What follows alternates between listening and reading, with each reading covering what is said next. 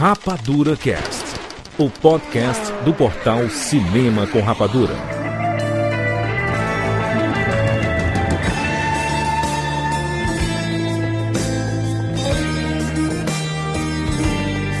Sejam bem-vindos, seres Rapadura em todo o Brasil. Está começando mais uma edição do Rapadura Cast. Eu sou o Júnior de Filho e no programa de hoje nós vamos falar sobre Doutor Estranho. Estamos aqui com Rafael Santos. O bom desse podcast aqui com o Ricardo Rente aqui, eu posso ser eu.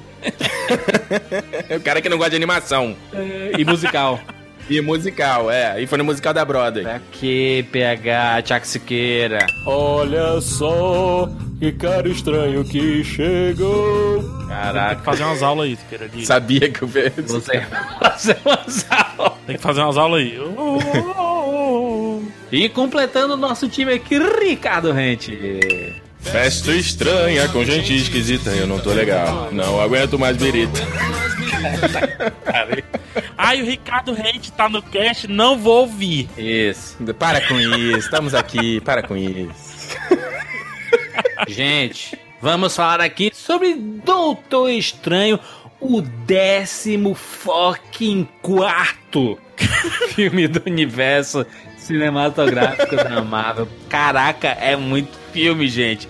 Vamos falar aqui, obviamente, cheio de spoilers do começo ao fim. Então, se você não, não, não assistiu Doutor Estranho, pule fora, tá? Nem escute esse programa que a gente vai revelar spoilers do começo ao fim. Lembrando, se você, ai, tô, tô, tô nervoso, vou assistir.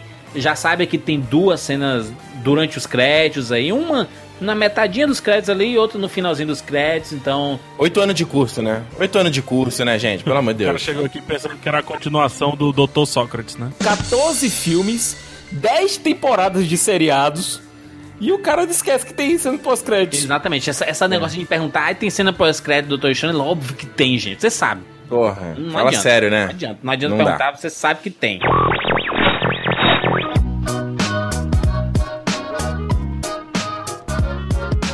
Antes de nós começarmos nosso papo sobre Doutor Estranho, nós vamos falar aqui sobre Promobit. Pra quem não conhece, Promobit é uma plataforma de ofertas que trabalha no formato de comunidade. Ou seja, você acessando promobit.com.br, você vai dar de cara com várias promoções de vários sites. Ele basicamente reúne promoções de todos os principais sites de comércio eletrônico na internet. E o melhor disso tudo é que é alimentado pelos próprios visitantes dos sites, a comunidade da Promobit. Só que para exemplificar, você que está ouvindo esse podcast, eu vou trazer uma pessoa que sempre está comigo para onde eu vou. Esse é o Jurandir Reverso. É a minha consciência. É aquele cara que sempre é mais cético, que sempre coloca, hum, isso eu já vi em algum lugar. Ah, não quero ver isso agora não, não tenho tempo pra isso agora não. Esse é o Jurandir Reverso. Sim, e aí, o que é que tu quer? Então, Eu tô aqui, tudo que tu falar eu sei. Reverso, vou te chamar de Reverso, tá? Eu quero fazer você acessar esse site e comprar uma promoção. Não, não preciso de nada não. Tô satisfeito, tô sem dinheiro, tô tranquilo, não quero mais nada não. Deixa eu te convencer, deixa eu te convencer. Já fique sabendo que eu não vou. Tá, mas se liga aí. Tá, tá, vai, fala aí. A Promobit é uma plataforma 100% brasileira e foi criada por ouvintes do Rapadura Cash. Ah, ouvintes? Eu, por exemplo, eu comprei o meu jogo Gears of War 4 na Promobit. Ele tava lá na loja, tava vendendo de 200 reais e apareceu uma promoção de 120 reais na Promobit. E eu acabei comprando e recebi em poucos dias na minha casa. Sim, eu sei, porque eu também tô jogando, né? Eu sou tu, afinal né, eu tô- a gente tá jogando junto, né? Eu sei que você comprou. Só não lembrava que tinha sido na, na Promobit, mas interessante. Você sabe que todo mundo quer comprar alguma coisa, só que ninguém quer pagar caro, né? Sim, ninguém quer pagar caro porque ninguém é trouxa aqui, né? Todo mundo quer pagar um preço justo e honesto e se for barato, melhor ainda, né? Exatamente. Então você tá entendendo meu ponto aqui. Se liga. Mas ninguém também tem tempo de ficar acessando todo dia, todo site, procurando. Ah, mas e aí? Será que tem esse produto? Será que tá na promoção? Ninguém tem esse saco pra ficar fazendo isso, né? A Promobit faz isso por ti.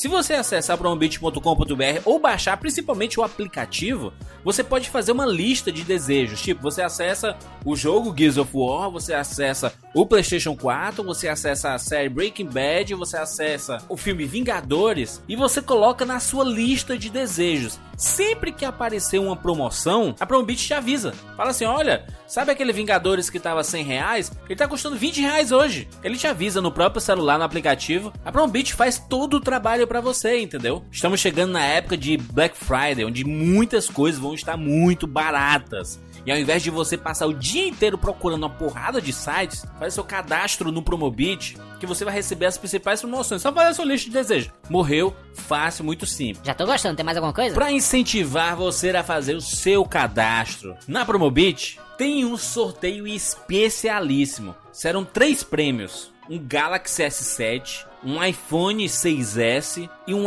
Xbox One S. Três puta prêmios assim fantásticos. É só fazer seu cadastro em pouquíssimos segundos. Acesse aí promobit.com.br barra sorteio. Faz seu cadastro. Você já está participando desse sorteio. Vale muito a pena. promobit.com.br barra P. Tem um banner na postagem do podcast. Você pode clicar e além de ver um bocado de promoções, você ajuda o Rapadura Cash a crescer cada vez mais. Reverso. Tá convencido? Tô. Vou acessar agora. promobit.com.br barra P barra rapaduracast. Não precisa falar do endereço não, mas é isso mesmo. Acesse promobit.com.br barra P barra rapaduracast. Baixa o aplicativo também, faz a tua lista de desejos. Black Friday chegando, vamos fazer o estouro, vai ser o papoco de promoções. Promobit é a melhor ferramenta de promoções dessa internet brasileira. Vamos falar sobre o universo de Doutor Estranho agora aqui no Rapadura Cast. Eu sou o Patrick Lima, direto de Prattville, Alabama, Estados Unidos, and welcome to the spectacular world of cinema!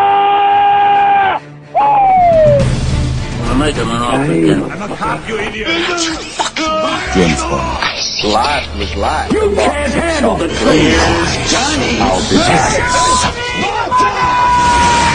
And the Oscar goes to Rapadura Cast.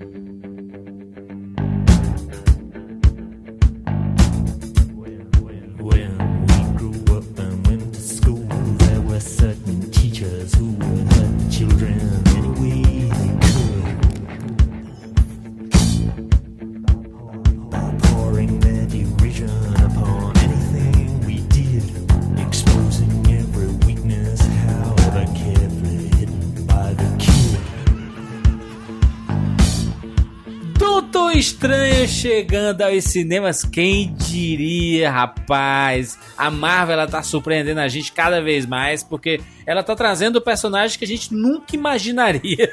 Jurandir, ela colocou uma árvore falante e um guaxinim no cinema. É, cara, a gente pode falar assim da Marvel, todos os problemas que ela tem, todas as coisas, mas é impressionante, cara. São oito anos, né, de Marvel Studios, 14 filmes, né? Se minha conta não tá errada. 14 filmes, Gente, é muito vi- filme, né? Não, e eu vi review, assim, de um cara do Collider, ele falando assim, cara, é ainda inacreditável que eu tô vendo um filme do Doutor Estranho, porque o cara era fã da HQ. Muito louco, né? Existe fã do Doutor Estranho, porque é aquele negócio, né? Todo filme da Marvel. Porque quando a gente vai lançar. não, um- não, não, vai não, sair um filme da Marvel, aí vem assim não, aquele não, negócio. Não, não, não vou deixar Ah. falar, não vou deixar. Lá, lá, lá, lá, lá. Não vou deixar falar, mano. Porque esse não cabe isso, mano. Não é o Homem de Ferro. O Doutor Estranho você pode não conhecer. Mas pra fã de quadrinho, pra fã, principalmente ali, anos Esse 80, papo. 90 da Marvel, Doutor Estranho é muito importante. Esse papo é. Esse Não, papo é nem de vem. sempre, mano. Nem Todo vi- filme é esse, todo filme é esse papo. Não, mas, mas tinha não, fã, tinha o cara do quadrinho. Ou você conhece ou você não conhece o Doutor Estranho. Pronto. Pronto, pronto. Vocês conhecem por acaso algum outro super-herói que teve. Foi mencionado em músicas do Pink Floyd?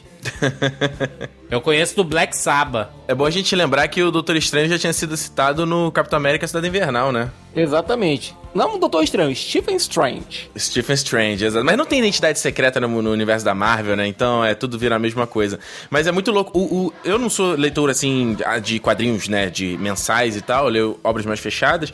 E é engraçado que o Doutor Estranho ele só aparece em, em, geralmente grandes arcos e pequenas pontas, né? Vai lá, dropa uma informação, ó, não vou me meter nessa porra que eu tenho, eu tenho meus assuntos aqui e tal. Valeu, tchau. Cuidem de vocês. Ele é um mago supremo. Ele só se mete quando a coisa é realmente. Quando a merda é federal. E outra coisa, é, o Doutor Estranho, apesar de ter sido criado em 63, é, é o personagem mais psicodélico da Marvel. Então ele geralmente não se mistura Psico- muito. Psicodélico? Psicodélico. Literalmente. Literalmente. Literalmente. É, então, geralmente fazer uma mistura dele com outros personagens em histórias comuns é bem raro. Quem fez isso muito bem foi o J. Michael Straczynski. É, para quem não sabe, foi o roteirista de A Troca do Clint Eastwood, por exemplo. É, co-criador do Sense8, junto das irmãs Wachowski. É, durante o run dele no Homem-Aranha, ele fez um arco no qual o Doutor Estranho e o Loki é, funcionaram como bons coadjuvantes do Homem-Aranha nesse arco. Olha só. Coadjuvantes? Aham. A história do Homem-Aranha era muito louco isso, cara. Tipo, o Loki fica amigo do Homem-Aranha nesse, nesse arco. Cara, a- é uma bagunça, né? Porque primeiro já começa pela parada de todos os heróis estarem em Nova York, né? Todo mundo na mesma vizinhança. Que lugar perigoso é esse, né? PH, tu viu tudo isso quando você tava lá agora, cara? Esses Eu vi, heróis, cara, cada esquina. eu, eu me senti muito seguro. Mas só que o Doutor Estranho nos quadrinhos é da Filadélfia. É um pouquinho perto só de Nova York.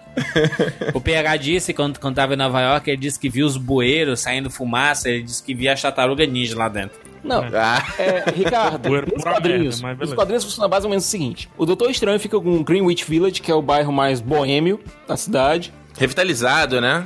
O nosso amigo Demolidor fica com a Cozinha do Inferno, que é Clinton, hoje em dia. É, o, obviamente o Luke Cage fica com o Harlem, Lá no topo. exatamente. O Homem-Aranha lá no Queens. no Queens. Aí eles dividem meia cidade. E os Vingadores Fantástico, pra onde fica? Manhattan. Não, não, não. Puta merda. Greenwich fica em Manhattan, cara. É, é, gente, Porra. Manhattan é, é gigante. O Queens é gigante. O Brooklyn é gigante, entendeu? Greenwich é um bairrozinho de Manhattan, Siqueira. Tá louco. Hell's Kitchen é um bairro de Manhattan. Não é nem bairro. É região. Então pegar fica onde? Fala aí, bichão. Tu que Não, sabe tudo de Nova não York, tem, tu que é o tem. Google Maps Nova não tem York. filiação com o bairro, é diferente, mano. As histórias do quarteto, é, eles não pertencem a. Ah, eu vou proteger o bairro, principalmente porque eles estão olhando pra cima, mas eles têm. Os problemas dele é Galactus, é, é surfista prateado, essas coisas, mas eles vão ficar. Não, não, só tô dizendo que é basicamente a vizinhança deles, entendeu? Onde os quartéis generais ficam.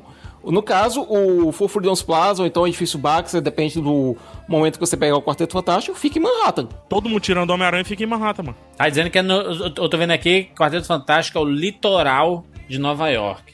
Olha aí. Que é então. Manhattan. que é o lado esquerdo de Manhattan. No Pi- Pier 4. Olha aí. Manhattan. Não, tem o Pier 4, tem o Full Freedom's Plaza, tem o edifício Baxter. Eu tô dizendo, depende da época que você olhar o Exatamente. Quarteto Fantástico. É, mas Hell's Kitchen tem litoral, é, é, Midtown tem litoral, Uptown tem litoral, enfim. O, o, o, Siqueira, a criação do, do Doutor Estranho é o mesmo esquema lá, Stan Lee, Jack Kirby, essas coisas? Não, Ou não, Aqui não é Jack Kirby, é Steve Ditko. Ah, e nesse aí. caso, o Ditko, ele já chegou lá, olha, com o conceito basicamente pronto. Só pro nosso amigo Stan Lee colocar os balões, é, colocar, preencher os balões. O conceito pronto, na verdade, era um monte de imagem dentro de imagem dentro de imagem, né? Tipo o Salvador Dali, né? Pois é, e nesse caso, é, a primeira história do Doutor Estranho foi Strange Tales número 10. Tô pegando aqui pela, pela memória, então me desculpem.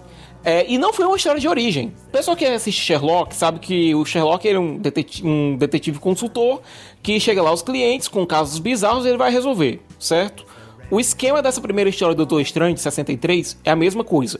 É, o Doutor Estranho tem lá o consultório dele, o escritóriozinho dele. Chegou lá um cara e diz: Rapaz, eu tô tendo uns sonhos malucos. Ah, não se preocupe, não, que a gente vai investigar. Pronto. Essa foi a primeira história do Doutor Estranho. é Não o teve Dr. origem. House. É, não teve origem, não teve porra nenhuma. Foi isso. Só foram. a- na terceira história, na terceira ou quarta história do Doutor Estranho, é que foram criar a origem dele. Entendi, entendi. Mas, mas Siqueira, nesse universo todo, sem, sem ir no- nos, nos pormenores da criação do Doutor Estranho, nesse universo todo, qual era a relação do Doutor Estranho, assim? É, ele fazia parte dos Vingadores. Não, ele fazia parte de outro, outro grupo, os Defensores. Ah, ele é da, ele é da turma do Demolidor, essa galera não, não. aí? Nos quadrinhos, os Defensores é formado por uma trupe bem diferente. A equipe original dos Defensores era Doutor Estranho, Surfista Prateado, Olha aí. Namor Power. Nossa! e o Hulk. É. Que beleza, Não, hein? Nada a ver com o que a gente vai ver na Netflix. Nada a ver com o que a gente tem na Netflix. É o Barcelona, no caso, né? No, o Barcelona no auge, porque tem, tem os mais poderosos aí, né, mano? É a galera que pode encarar o universo cósmico da Marvel. Por isso que o Siqueira falou aquilo Ah. antes, assim. Os heróis mais urbanos da Marvel, esses que a gente falou, é, Homem-Aranha, Demolidor e etc. Que inclusive na TV a gente vai. Na TV, entre aspas, né? No stream, na internet, enfim, na Netflix, a gente vai ver os defensores sendo colocados no universo urbano, né? E, e nos quadrinhos é literalmente o contrário. É por isso que o Doutor Estranho, assim, você diz, ah, o pessoal não conhece muito. Realmente não conhece muito. No... Quem não que não entra em todo o universo da Marvel, porque faz parte do universo da Marvel que eu não gosto, por exemplo. Que é quando eles ficam preocupados demais com o que tá fora da Terra, o que tá em outras terras e etc. É que eu acho que é uma confusão maluca. Mas é por isso que o Doutor Estranho não aparece muito nas histórias mais tradicionais da Marvel. E acaba que era, era o que tava faltando meio que no universo cinematográfico da Marvel, né? Eles já tinham fundamentado ali o seu universo terreno, né? Com os Vingadores.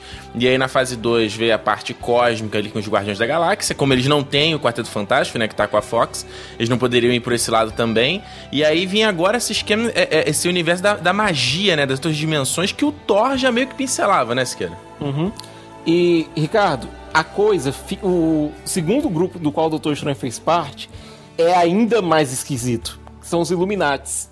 Ah, olha aí, sim, que são os mais, os mais fodões da Marvel, né? Os fodões dos fodões dos fodões. Você tem Doutor Estranho, Homem de Ferro, Professor Charles Xavier, Namor novamente, é, Raio Negro dos Inumanos. Mas esse grupo dos Illuminates, eles, ele, qual era o papel deles? Eles decidiam o que, que ia Basicamente, rolar? eles agiam nas sombras, certo? Pra evitar que acontecessem grandes merdas. Olha aí. Só que geralmente eles acabavam causando as grandes merdas. Era tipo Vigia, Siqueira. O Vigia é da onde, hein, Siqueira? Não sei como Não, o vigia é diferente. O vigia ele só fica olhando. Ele literalmente ele não pode interferir. Mas ele pode avisar, ei, mano, os caras ali, mano. Ó, ó, tá vindo, viu? Tá chegando aí, tá chegando aí. Tá, tá, ele pode avisar, mas ele não pode se meter, O beleza. Vigia não serve de nada, todo mundo ignora. O Vigia é da onde mesmo? É do. do... Eu vi isso no Guerra Civil, foi? Foi. O vigia, o vigia ele só serve pra uma coisa, vigiar. Ele é basicamente o é o fofo, é o pipitom, sabe? É o voyeur. Mas no caso do Doutor Estranho, é, nós tivemos aí né, a adaptação pro cinema e tudo mais, aquele turbilhão de críticas positivas internacionais, até que a gente teve a oportunidade de assistir o Doutor Estranho. E o que foi que a gente viu no cinema? Eu vi Homem de Ferro 1, só que cósmico. É, é complicado porque o Homem de Ferro que abriu todas as portas pra isso, né? E os, os dois personagens são um pouco parecidos, né? De terem. São super gênios, eles têm um visual parecido, é, são, têm o ego inflado, e aí, por conta de um acidente que. É, é, dá, um, dá um problema físico neles, eles vão atrás de uma solução e essa solução acaba transformando ele no super-herói, acaba dando superpoderes pra eles, né? Muito parecido, a comparação é super válida. O que eu vi nos o que eu vi no cinema foi basicamente a adaptação de um HQ chamada é, The Oath, O Juramento, que ela foi inclusive relançada recentemente aqui no Brasil, certo? Essa HQ foi escrita por um cara chamado Brian K. Vaughan, que basicamente fez algumas das, das minhas histórias favoritas. É, Saga é dele, é, White Last Man é dele, é, ele escreveu alguns episódios de Lost também. E o cara tem um know-how de quadrinhos incrível. E ele pegou o Doutor Estranho, ele fez uma. Ele deu uma garibada na origem dele sem fazer uma história de origem, fazendo uma história do personagem na qual ele relembra em determinado ponto a origem dele. Isso no quadrinho ou no filme? Tá Isso no quadrinho.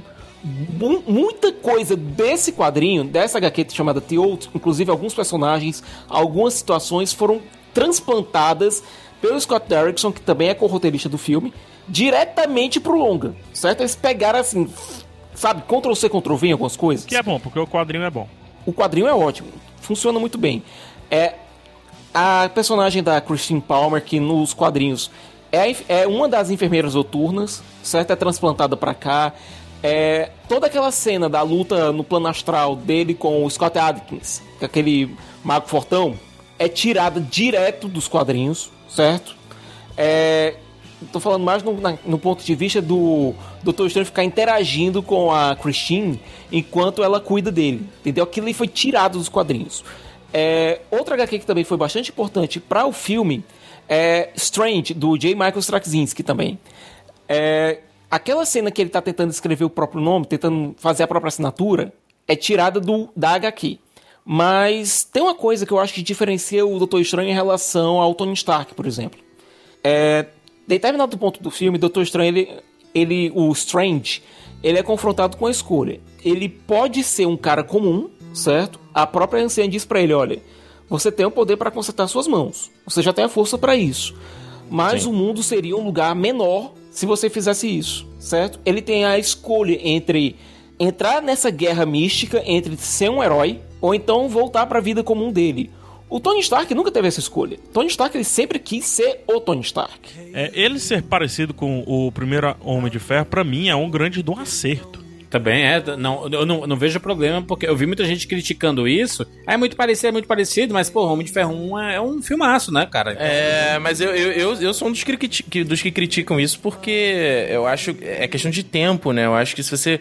O, o primeiro Homem de Ferro é de 2008, você tem esse filme agora em 2016. Tipo, você, você já viu esse filme, entende? Mas, não, não, tu- con- concordo. Mas eu acho válido por muitos motivos, por muitos fatores. Um desses fatores é que o Homem de Ferro está literalmente se aposentando.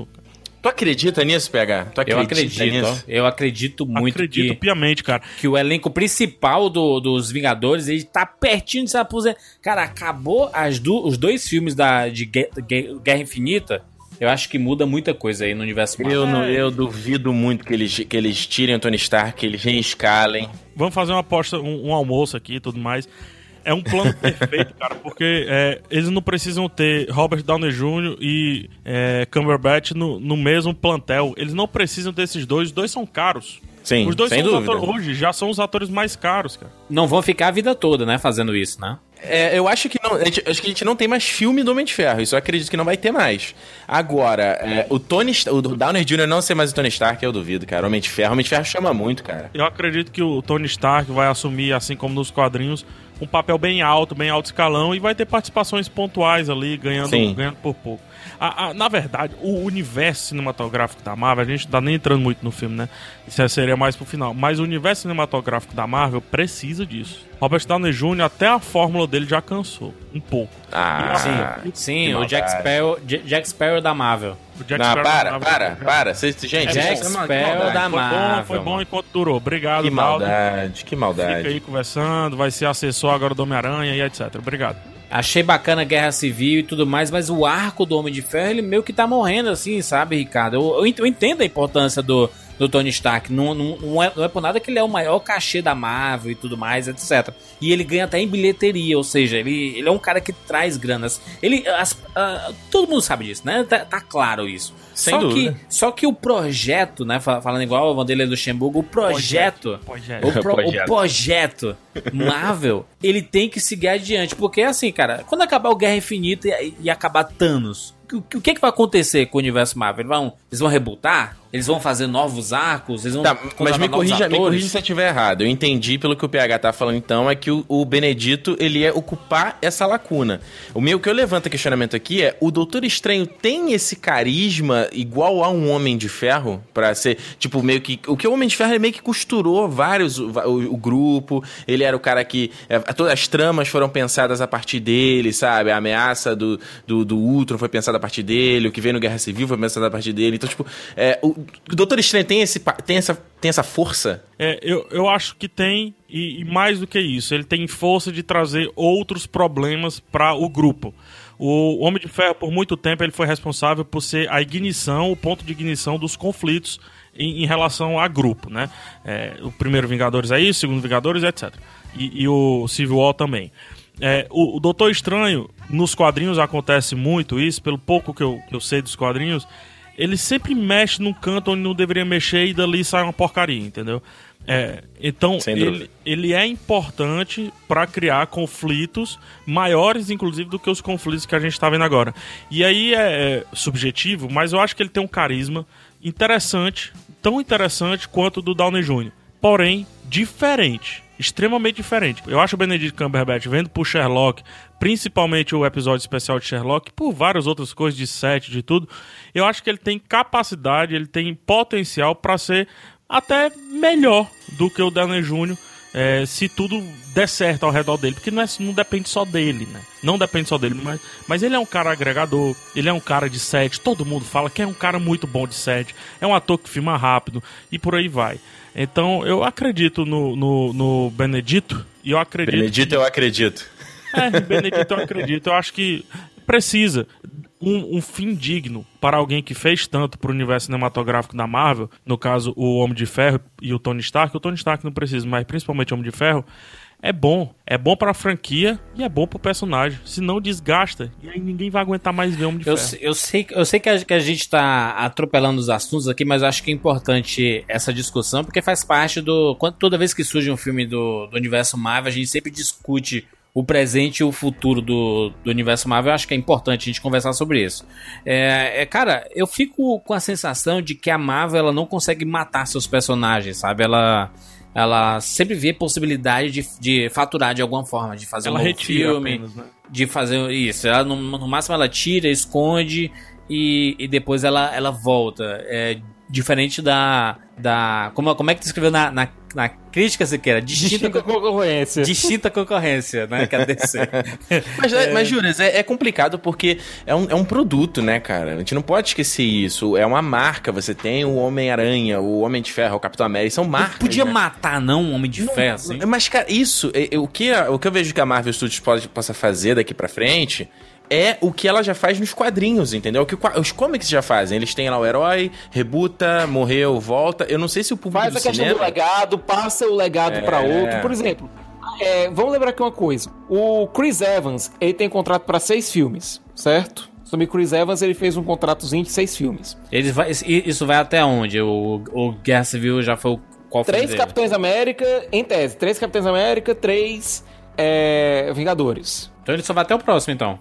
É, que eu acho que eles vão tentar dar uma expandida pra mais um Vingadores. Enquanto isso, o Sebastian Stan, que faz o Bucky, ele tem contrato pra nove filmes. Certo. Ou seja, será que ele vai vestir o manto do Capitão América, como a gente viu nos quadrinhos e tudo mais? Ou o, o Anthony Mack, né? Igual nos quadrinhos Ou também. o próprio. Anthony Mack também, que o Falcão, Falcão. também se torna o Capitão América. Pô, é isso aí, PH. O Anthony Mack custa quanto? Fala aí. Ah, cinco pão de queijo. Mas eu acho. É, é porque eu, eu- eu entendo que a gente. Cara, são 14 filmes. É muita, muita coisa, muita estrada e é muita dedicação desses atores pra esse universo. Eu acho que vai chegar um momento que eles vão seguir adiante. E a Marvel vai ter que se virar com novos personagens. A introdução do Doutor Estranho é importante. O lado, o, o- a cena pós-créditos dele falando com o Thor já dá uma pseudo-liderança líder. do, do. E aí que tá, esse é o primeiro Doutor personagem que a gente vê aparecendo nos filmes que tem a capacidade de fazer uma liderança de- dessa equipe dos Vingadores, é, com exceção dos três grandes, do Capitão América, do Homem de Ferro e do Thor. Primeiro que a gente viu aqui, que pode sim chegar e botar o bastão de Watumbo na mesa e dizer, eu sou eu que mando essa porra. Eu gostaria de discordar concordando, Siqueira. Ele tem sim, mas junto com ele também tá entrando outro personagem que eu acho que tem o mesmo peso. Tem um peso diferente, mas também é, do mesmo nível, que é o Black Panther. É, o Pantera Negra também, que também é um membro do Illuminati. É, o Pantera Negra, ele, ele exala a liderança nos quadrinhos. Bele- E, e são, são o quê? São personagens novos. Estamos vendo renovação sob os nossos olhos. Isso e, é a bom. gente não, e a gente não tá se ligando nisso. A renovação tá acontecendo, então. Se o Homem de Ferro começar a ficar de cantinho, não é à toa. A gente tá vendo uma renovação do elenco, dos personagens, desse universo. O Homem de Ferro é importante? É. Mas a gente já viu demais. E aí abre espaço para outros personagens, outras histórias é, seguirem esse rumo, sabe? Mas eu acho que, voltando aqui pra falar do filme, eu acho que, é, como a, quando, quando a gente fala assim, ah, é muito parecido com o Homem de Ferro 1, mas no Homem de Ferro 1 a gente viu uma construção de um personagem é, e de cara a gente conseguia ver as características do, do Tony Stark e no final a gente viu um outro tipo de característica desse personagem. Mas ainda com resquícios daquele começo, né? Ainda com Ainda tem um resquício do começo, com certeza, com certeza. Mas o Doutor Estranho é curioso isso, que como no filme as coisas acontecem muito rápido, sabe? Muito rápido de, de forma óbvia, sabe? Assim, tipo, ah, ele teve um acidente dele. Ah, encontra o cara. Aí o cara disse assim: o cara ele encontra a pessoa. Não, vá lá para a montanha da puta que eu pariu e não sei o que. E você vai. Aí ele chega lá e em 10 segundos ele já tá com o anciã, já é posto pra fora e já tá dentro de novo fazendo um treinamento. Aliás, é ruim a gente começar eh, fazendo análise aqui pelo- pelo- pelos pontos negativos, né? Parecia que a gente odiou o filme, mas não é isso. Ah, mas acho que esse, esse foi o meu maior problema com o filme, Juras. Eu acho que assim, você é uma história de origem, você quer contar como esse personagem surgiu, beleza, ótimo, não tem problema nenhum. Eu acho que só dado o cenário que a gente tá atualmente, 2016, a gente teve seis, seis filmes de, de heróis esse ano, não foi? Ano que é, a gente vai passar agora até três filmes da Marvel por ano. Eu acho que a gente tá num outro ritmo. Pro cara é, O que me incomoda é o roteiro do Scott Derrickson ser muito é, é, é muito arroz com feijão, entendeu? Ele não tentou se fazer diferente, ele não tentou quebrar um pouco os paradigmas ou contar não, é, de uma forma não linear de repente, ou brincar. Ele, ele contou. o roteiro dele é, é, sei lá, aula de roteiro. Um, entendeu? É básico, vai lá, como é que o que, que vai acontecer, qual é que o desafio, a jornada. Isso, isso me incomodou um pouco no filme. Concordo, mas eu acho que o que deveria aparecer nesse filme não é o roteiro. É, o roteiro é só um apêndice de duas coisas que tinham que funcionar muito bem e que pra mim funcionaram. Primeiro, o personagem em si é um protagonista muito bem explorado. É um protagonista tão bem explorado ao ponto de todos os coadjuvantes, e eu tô falando de coadjuvante pouca merda não. Rachel McAdams, Tilda Swinton, é, É, sei lá Chiwetel Jafor, né? Exatamente. Cara- Mikkelsen. e Mad Mikkelsen né, e tudo mais, enfim. É, então eu tô falando de pessoas fortes que foram anuladas pela volúpia do Doutor Estranho, do protagonista, no, na trama. Não tô falando nem no roteiro. Eu concordo com o que você disse com o roteiro. E outra coisa que tinha que funcionar, e pra mim também funcionou muito bem, é essa porra louquice que é o universo do Doutor Estranho. E eles estabeleceram com coisas que eu não pensava, eu não imaginava, e eu me pego assim, parado, pensando, dizendo: Meu Deus, o que é que eu faria se me dissesse eu fazer um filme do Doutor Estranho? Eu não imaginaria aquela, aquela câmera que eles criaram dos espelhos, eu não imaginaria aquela loucura de multiverso sendo mostrado logo no início do filme. Tão rápido que mostram pra ele, é tão rápido também que mostram pra gente. Então tudo isso é- era o importante pro filme, porque nós estamos falando de um filme que, de tudo isso que a gente falou em termos de universo cinematográfico da Marvel, a gente tá falando de um filme que precisa estabelecer um personagem. E eu concordando com você, mas trazendo para outro lado é que é, Doutor Estranho foi muito bem estabelecido enquanto personagem. P- PH, mas peraí, tu acha que não é muito pouco? A gente, a, a gente tem três cenas com ele é, é, como Stephen Stranger, né? Duas cenas são ele é, operando, fazendo cirurgia. Numa, você já vê que ele é fodão. Ele tá ali fazendo a parada, mostra que ele sabe de música pra caramba. Dançando, cantando. Aí, a é, na outra cena ele usa ali a habilidade manual dele. E a terceira ele indo numa convenção, né? Saindo de carro e tal. O que me incomodou, é, incomodou assim é que eu não conheci o universo desse cara. Não deu pra ver direito onde ele mora, ou, ou se ele tem amigos, ou qual é, como é que é o dia a dia dele. Só, eu só vi duas cenas no hospital e uma cena dele no carro. Você acha que deu pra conhecer o Stephen Stranger nisso? Mas, mas assim, você não precisa do Stephen Strange. Na história do Doutor Estranho, o Stephen Strange é nada. é muito diferente Não do sei não, hein? É, cara, é muito É, eu diferente. entendo, eu entendo, eu entendo, eu entendo pegar. É, o, o, o Tony Stark, ele é mais persona importante pro universo Vingadores, universo Marvel e tudo mais, do que o Stephen Strange é. No caso, o Doutor Estranho é uma persona importante. Quando o Doutor Estranho resolveu seguir lá o caminho de Doutor Estranho, vamos colocar assim, é, ele anula, cara, o Stephen Strange. Não existe mais. Mas olha só, aí eu vou ter que discordar dos nobres diplomatas, mas vou jogar aqui a pergunta. Não é importante a gente conhecer como esse cara é antes, pra gente comprar a briga dele, pra gente entender a jornada de transformação que ele vai passar? Bom, vamos aqui, por parte, certo? Primeiro, é, o filme ele tem várias elipses, certo? Apesar de você ter um filme de duas horas bem redondinho, entre aspas, é, dentro dele se passa muito tempo. Dentro da primeira, desde a primeira cena do, do Stephen Strange lá na sala de operações, até ele O chegar de recuperação dele, né? Você, você É. vê o tempo passando, né? até você tá- chegar a chegada dele em Camartage, se passa ali pelo menos um ano. E de Camartage até a batalha final, bota aí mais um ano também. Tanto é que a própria Christine, a Rachel McAdams, ela diz: Você chegou aqui depois de todo esse tempo com essa roupa estranha e sangrando aqui, porra. É Entendeu? O filme tem umas elipses que são bem colocadas. Você pode até parecer que, pro espectador mais desatento, que não passou Lembrando quase que- tempo nenhum. Desculpa interromper, mas ele faz isso sem passagem de tempo evidente, né? Sem utilizar o que o cinema chama de passagem de tempo. Então não fica tão claro que há essa passagem de tempo. Você tem que pegar nas entrelinhas, né? É bom deixar Não, claro. você, você consegue ver que tem uma passagem de tempo considerável, porque do nada ele tá com um monte de pino nas mãos dele e tudo mais. Cena incrível, hein? Cena incrível. Cena fantástica, assustadora até, porque é. Nossa. Não, e os caras parece que o cara, ele mostra ali em primeiro plano, né? E fica, fica ali parada a câmera. Eu falo, gente, corta. Eu já vi que a mão dele tá fudida. Aí depois volta e mostra de novo. Eu falo, caramba. E aquela cena que ele diz, você me destruiu, você me arruinou. Você sente a entonação do Benedict. Foi uma sacada muito bacana do, do Scott Derrickson, que ele, que ele coloca a gente no, no papel do Doutor Estranho, né? Assim, olha, você também tá vendo o que é que aconteceu com as mãos dele no acidente, né? E você entende.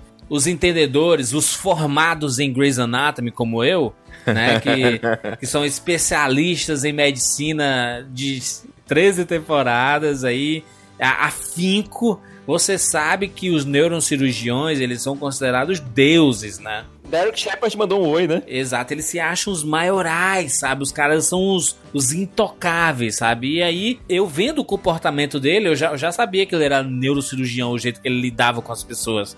Porque existe essa máxima que o neurocirurgião, pelo menos na ficção aí, né? No, nos, nas séries, nos filmes e tudo mais, eles sempre são retratados assim, sabe? Como sendo esses cabeças, esses caras fora de série, sabe? Então, o fato da gente ver o, do, o Doutor Estranho, o Stephen Strange lá, cheio de pinos, e logo em seguida ele passando por um processo de, de reeducação, né? De, de fisioterapia, né? E ele sofrendo pra caramba. Você vê que eles estão passando o tempo e eles estão mostrando isso, que o tempo tá, tá, tá passando e, e você vai entendendo que o tempo vai passando, sabe? E Ricardo, só pra complementar aqui um outro ponto, certo? Quanto falou da questão de passaram só três cenas, é, só citando aqui um dado, é, tinha uma cena da infância do Stephen Strange que foi cortada do filme, certo? Que a Lulu Wilson, acho que o nome dela é essa, a atriz tá no Ouija agora, a pequenininha. Ela fazia a irmã dele, irmã mais nova, que morria afogada. E por isso essa obsessão dele em querer parar a morte, entendeu? Essa é, obsessão dele em querer prolongar a vida, entendeu? Em querer ser médico, querer sempre desenvolver novas técnicas. Só que o. Scott Derrickson disse, olha, disse, olha, essa cena aqui tá muito fora do fora do, do resto do filme. Ela tá destoando demais, aí resolveu É um cortar. filme que não cabe flashback. Pô, mas olha só, hein, Siqueira. Você falou aí Derek Shepard, eu lembrei de Jack Shepard do Lost, que acho que ele também era neurocirurgião.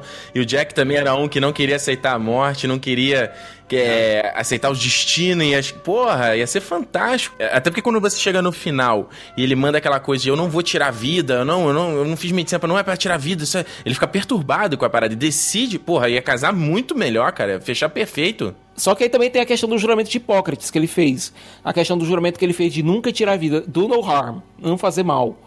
É, nisso você já tem aquela questão do juramento, que é por isso que o nome da história do Brian K. Vaughan é The Oath, o juramento. Vem justamente disso. É, em relação à personalidade, ao ciclo de amizades dele, primeiro, você vê logo que ele não é um cara fácil, do jeito que ele trata, por exemplo, o, os colegas cirurgiões dele, com exceção Sim. da Christine. Com certeza. O apartamento dele não tem fotos. Entendeu? Você não. Esse é um- Meu cinza sem vida, né? isso, é um apartamento luxuoso, mas que não tem exatamente assim. Não tem toques pessoais. Entendeu? É um apartamento Sim, luxuoso, sim. mas que você não, não vê fotos de amigos, fotos de momentos. Não, o que você vê com destaque são os diplomas dele. Impressão, impressão que dá é que a vida dele é a medicina. Não, é, eu acho que o- visualmente o filme conta isso, né? Você, assim, eu acho que quando você vê no filme, o que, que você entende? Ah, ele é um escrotão, ele é foda, ele é um escrotão. E, e é o que você falou, se, quer, se visualmente você pega essas paradas. O que eu fico pensando muito, é, até traçando ó, do paralelo mesmo com o, o Tony Stark, né? Eu lembro que aquela, o, filme, o filme ele começa com o Tony sofrendo aquele ah, atentado, e aí tem aquele flashback de 36 horas antes do atentado, né? E nesse flashback ele mostra é, o, o Tony não indo receber o prêmio, indo preferir jogar lá o, o- a mesa lá de- do, da roleta, aí mostra o Obadiah, mostra a Pepper, mostra o Rhodey, mostra, mostra o dia a dia, um dia dele, assim. E aí você meio que já entende aquele cara, porque esse era o meu receio que eu tô te falando. Quando você vê que o cara é só escroto, por que, que eu vou me interessar pela história Não, desse cara? não é só que que escroto. Ele é um cara que. Ele é extremamente focado no ofício dele. E, novamente, se você conhece algum médico, você conhece alguém da, dessa área específica, você vê que isso é absolutamente comum. O cara basicamente não tem vida social. Mas junto com o que o Ricardo falou, é, é massa e tudo mais, só que só lá na frente eles exploraram um puta de um flashback do, do Tony Stark é, e mostrando a, a relação dele com o pai dele, cara. Que é isso que define o Tony Stark como ele é hoje. E como ele se tornou, pelo menos assim. Esse ponto da história dele foi pensado no momento exato pra aquilo fazer sentido, pra histórias futuras fazerem sentido. Pode ser que essa cena que foi cortada agora, desse flashback, possa vir a ser utilizada mais pra frente pra justificar outra ação do personagem. Então eu acho que não precisa agora é, pegar esse filme e tornar o Doutor Estranho completo. É, como não foi feito no Homem de Ferro 1, tampouco no Homem de Ferro 2. É, a gente teve até pincelada de Tony Stark numa série chamada Agent Carter. Então acho que dá tempo. A gente tem que dar tempo pro tal do, do Doutor Estranho e do Stephen Strange que você quer tanto. E eu acho que dá tempo. Entendeu? A gente não precisa de tudo agora, nesse momento, agora e tudo mais. E novamente, essa é uma mídia audiovisual. É, essa história está sendo contada e o Scott Derrickson é um diretor muito visual. É um diretor que ele gosta de contar muitas histórias através de pequenos detalhes. É, tem algumas coisas no filme que falam volumes. Por exemplo, o relógio que a Christine dá pra ele, e depois a gente entende a importância daquele relógio, entende o entende por que ele coloca aquele relógio no final. Aquilo fala volumes do relacionamento dos dois. O jeito como ela trata ele e a paciência de Jó que ela tem para com ele dá um background gigantesco do que pode ter acontecido entre eles dois. Aquela cena em que ele vira o escroto mor e estoura em cima dele, os Dela. dois atores ali tão foda, tanto o Benedict Cumberbatch quanto a Rachel McAdams, tão fodas naquela cena. É, isso a gente não pode discutir. Eu acho que a questão do elenco do filme é maravilhoso Excelente, e né? cara? Um dos melhores elencos do universo Marvel. Um dos melhores. E eu acho que é aquele tipo de elenco que quando foi anunciado, todo mundo ficou animado, né? Caraca, puta, perfeito. Isso vai ser foda. E eu acho que, independente de ou problema de direção, ou problema de roteiro, eu acho que é, eles fizeram o melhor, eles traíram o máximo que podia ter. E essa cena, Siqueira, foi muito boa que você falou, porque ah, é o que eu tô falando, assim, eu já não conhecia muito do, do Stephen Strange ali no começo, né? Aí ele se mostra muito escrotão, você não entende muito bem a relação deles. Eles, eles saem de vez em quando, eles já tiveram romance ou não, só se pegam às vezes, e ele é super escroto. Porra, até ali no começo do filme ali, eu falei, cara, você é muito babaca, cara, eu não quero mais saber da tua história, sabe? É, é esse, esse é um pouco um sentimento que ficou comigo, né? Eu também fiquei um, um, um pouco desse nível, principalmente é, quando acontece o acidente e a forma que ele trata é, a Rachel McAdams. Eu en- entendo o conceito, o porquê que ele fez isso. Tá frustrado porque nada dá certo, a grana que ele tinha, a grana tá acabando, o tratamento é caro, ele tá des desesperançoso, tá todo mundo desistindo dele. Eu entendo o comportamento dele. O lado é, escroto e arrogante dele, a própria Rachel McAdams sabe lidar com isso. Tanto que no começo, ele, ela, ele, ele vem com uma paradinha escrota e ela dá uma zoada nele, entendeu? Ela não baixa a crista, né? Well, I guess I'll just have to stick with Nick. Oh, wait a minute. You're not. You guys aren't What? Sleeping together. Sorry, I thought that was implicit in my disgust. Ex- explicit, actually. And no, I have a very strict rule against dating couples. Oh, really? I call it the strange policy. Oh, well, good. I'm glad something's named after me. You know, I invented the laminectomy procedure, and yet somehow no one seems to want to call it the strange technique. We invented that technique. Well, regardless, I'm very flattered by your policy. Look, I'm, uh, I'm talking tonight at a neurological society dinner. Come with me. Another speaking engagement? So romantic. You still love coming to those things with me. We had fun together. No, you had fun. They weren't about us, they were about you. Not only about me. Stephen, everything is about you. É, não, e você ainda no, naquele começo, na, na parte do acidente em si, inclusive, cara, excelente cena, né? É. Que a porrada que o carro dá, nossa, eu, eu senti aquela porrada. Mas logo naquela cena você vê ele selecionando quem ele ia operar, entendeu? Não uma pessoa realmente que precisasse, era quem realmente ia ser um desafio. Isso me deu um ar tão escroto do personagem. Eu falei, caralho, cara, tipo, sério? Não, eu, eu acho, eu acho, acho que não é escroto. Eu acho que, como eu disse, eu sou, sou pós-graduado em, em Grey's Anatomy. Eu vejo esses, esses caras. ele- eles, eles selecionam. Não é que eles estejam selecionando quem eles vão tratar. Na verdade, eles acham assim, cara, se esse caso aqui é, eu consigo resolver, o fulano de tal e o outro fulano de tal consegue resolver, eles que resolvem, então, entendeu? Agora, é esse aqui, esse que é o desafio, e talvez só eu consiga res- é, resolver, aí eu sou necessário aqui, entendeu? É por isso que ele tem esse, entre aspas, seleção, sabe? E eu acho que acontece em qualquer profissão, sabe? É foda que a gente, tá- gente tá lidando com vidas, né? E tem gente ali que pode até não, não conseguir sobreviver, né? Por não, não ter um médico pra fazer um tratamento e tudo mais. É sempre muito dúbio isso, né? Mas eu, o esse tipo de comportamento dele eu, eu consigo compreender. É tipo House, entendeu? A gente via o, o House, ele é um é a gênesis do Doutor Estranho. Se você for, for do Stephen Strange, pelo menos, né? Se, se você reparar, é um cara escroto, que é difícil de, de lidar, mas é um cara extremamente objetivo, talentoso, estudioso, né? Ele sabe o que tá fazendo e, e ele busca desafios, sabe? Eu acho que o Stephen Strange e o House são muito. É, é, dá, dá, pra gente comparar os dois, assim, sabe? O Ricardo falou sobre o, o elenco do Doutor Estranho, né? É muito interessante porque a gente tem é, atores e atrizes sensacionais, né? A gente vê aí o próprio Benedict Cumberbatch, né, que foi quando teve um anúncio dele para ser o Doutor Estranho, foi uma surpresa muito grande, né, cara, porque era um ator que tava em ascensão, né? Ele já tava fazendo muitos papéis em Hollywood, né? Ele já era um cara famoso, mas ele começou a aparecer muito no, no mainstream de Hollywood. E a confirmação dele foi uma alegria, né? Porque, caraca, Benedict Cumberbatch é um dos grandes atores da atualidade que tem uma legião de fãs, né? Então, isso já atrai público, né? E Rei aí você nerds. Com certeza, aí você vê o, Chi- o Chiwetel é, Jafó, que do Oscar, né, do, ele, do 12 anos de escravidão, né?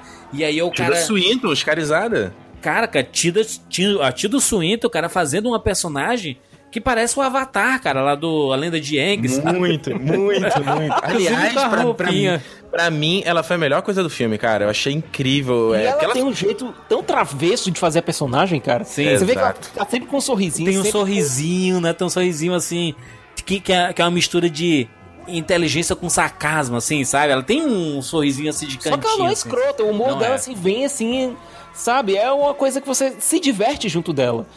A gente tem o, o Benedict Wong, que tá fazendo muito filme em Hollywood impressionante, né, cara? O cara, ele, ele foi descoberto, né? Marco Polo aí. Marco Polo, ele é o Kublai Khan. Sim, sim, não, mas assim, ele, ele meio que foi descoberto em Hollywood, tá lá no Perdido em Marte, lembra? O, ca- o cara que tem que resolver algumas coisas que até o. O, o engenheiro-chefe. o- é o Jeff Daniels? Jeff Daniels, né? É, é, que, que tá sempre pedindo, o, o diretor da NASA, né? Isso. Do- É ele o engenheiro que tem que fazer o negócio lá impossível sempre. Exatamente, ele tá no, no, no Prometeu, sabe? Ou seja, ele foi meio que descoberto nos últimos anos aí em Hollywood e ele tá fazendo um monte de papel assim. E ele é um cara realmente muito bom, sabe? O personagem dele é, é muito bacana no filme. É, dando sequência aqui no, no, no elenco, a gente tem o, Ma o Mads Mikkelsen, cara, que. É um, é um cara extremamente conhecido, Save Hannibal, né? Bruno As aí. pessoas aí amam o Hannibal e tudo mais.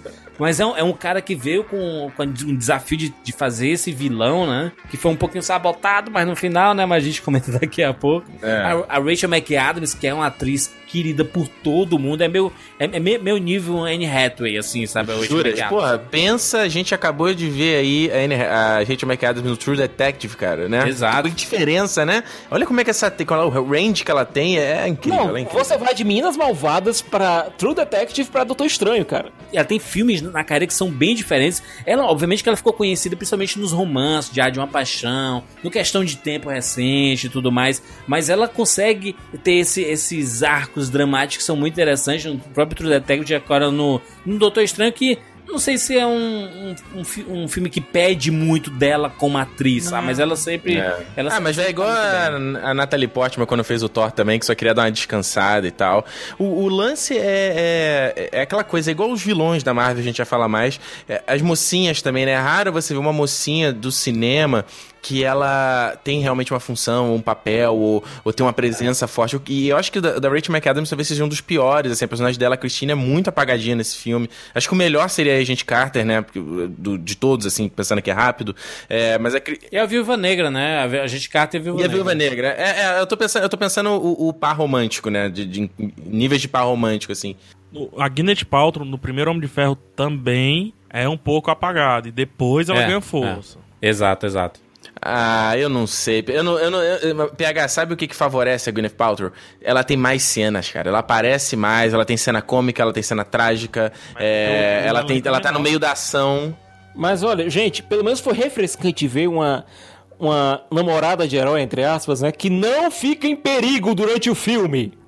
Não, e não aceita, né? Não, sai no E final e fala, ele, na verdade. Beijinho, beijinho na bochecha e um abraço, né? Mas é, mas é, é muito. O, o salvamento dela, né, com o Dr. Estranho é muito parecido com a Pepper tirando lá a parada do coração do, do Tony, sabe? não, não, peraí, peraí. Não- você não quer comparar aquela mexidinha no, cora- no trocada, trocada de tomada ali com a cirurgia, porra. Eu quero. É uma cirurgia ali também. Eu acho que é uma cirurgia do- da mesma forma, sabe? Eu enfiar a mão no peito do cara assim, o rombo Ah, aberto. Tá tudo igual, acho- cara. Tá tudo, é tudo espelhado. É, a brincadeirinha lá com, com o robozinho que ele fez no primeiro filme e a capa. A capa sendo A o capa. Jarvis também. Exatamente. Mesma coisa. Não com Javes, né? Não, não, não, não, não com Javes, dá pra comparar com aquele robozinho Mas fica se mexendo também. assim, brincando assim, sabe? A, a capa meio que toma consciência, né? É, e guia é, ele nas sim. Ah, a capa é consciente. Tanto é que a capa escolhe ele. E Não é que ele escolhe a capa, a capa que escolhe ele. Mas eu acho que o, o gag, o, o, o lado do gag é muito semelhante, sabe? São.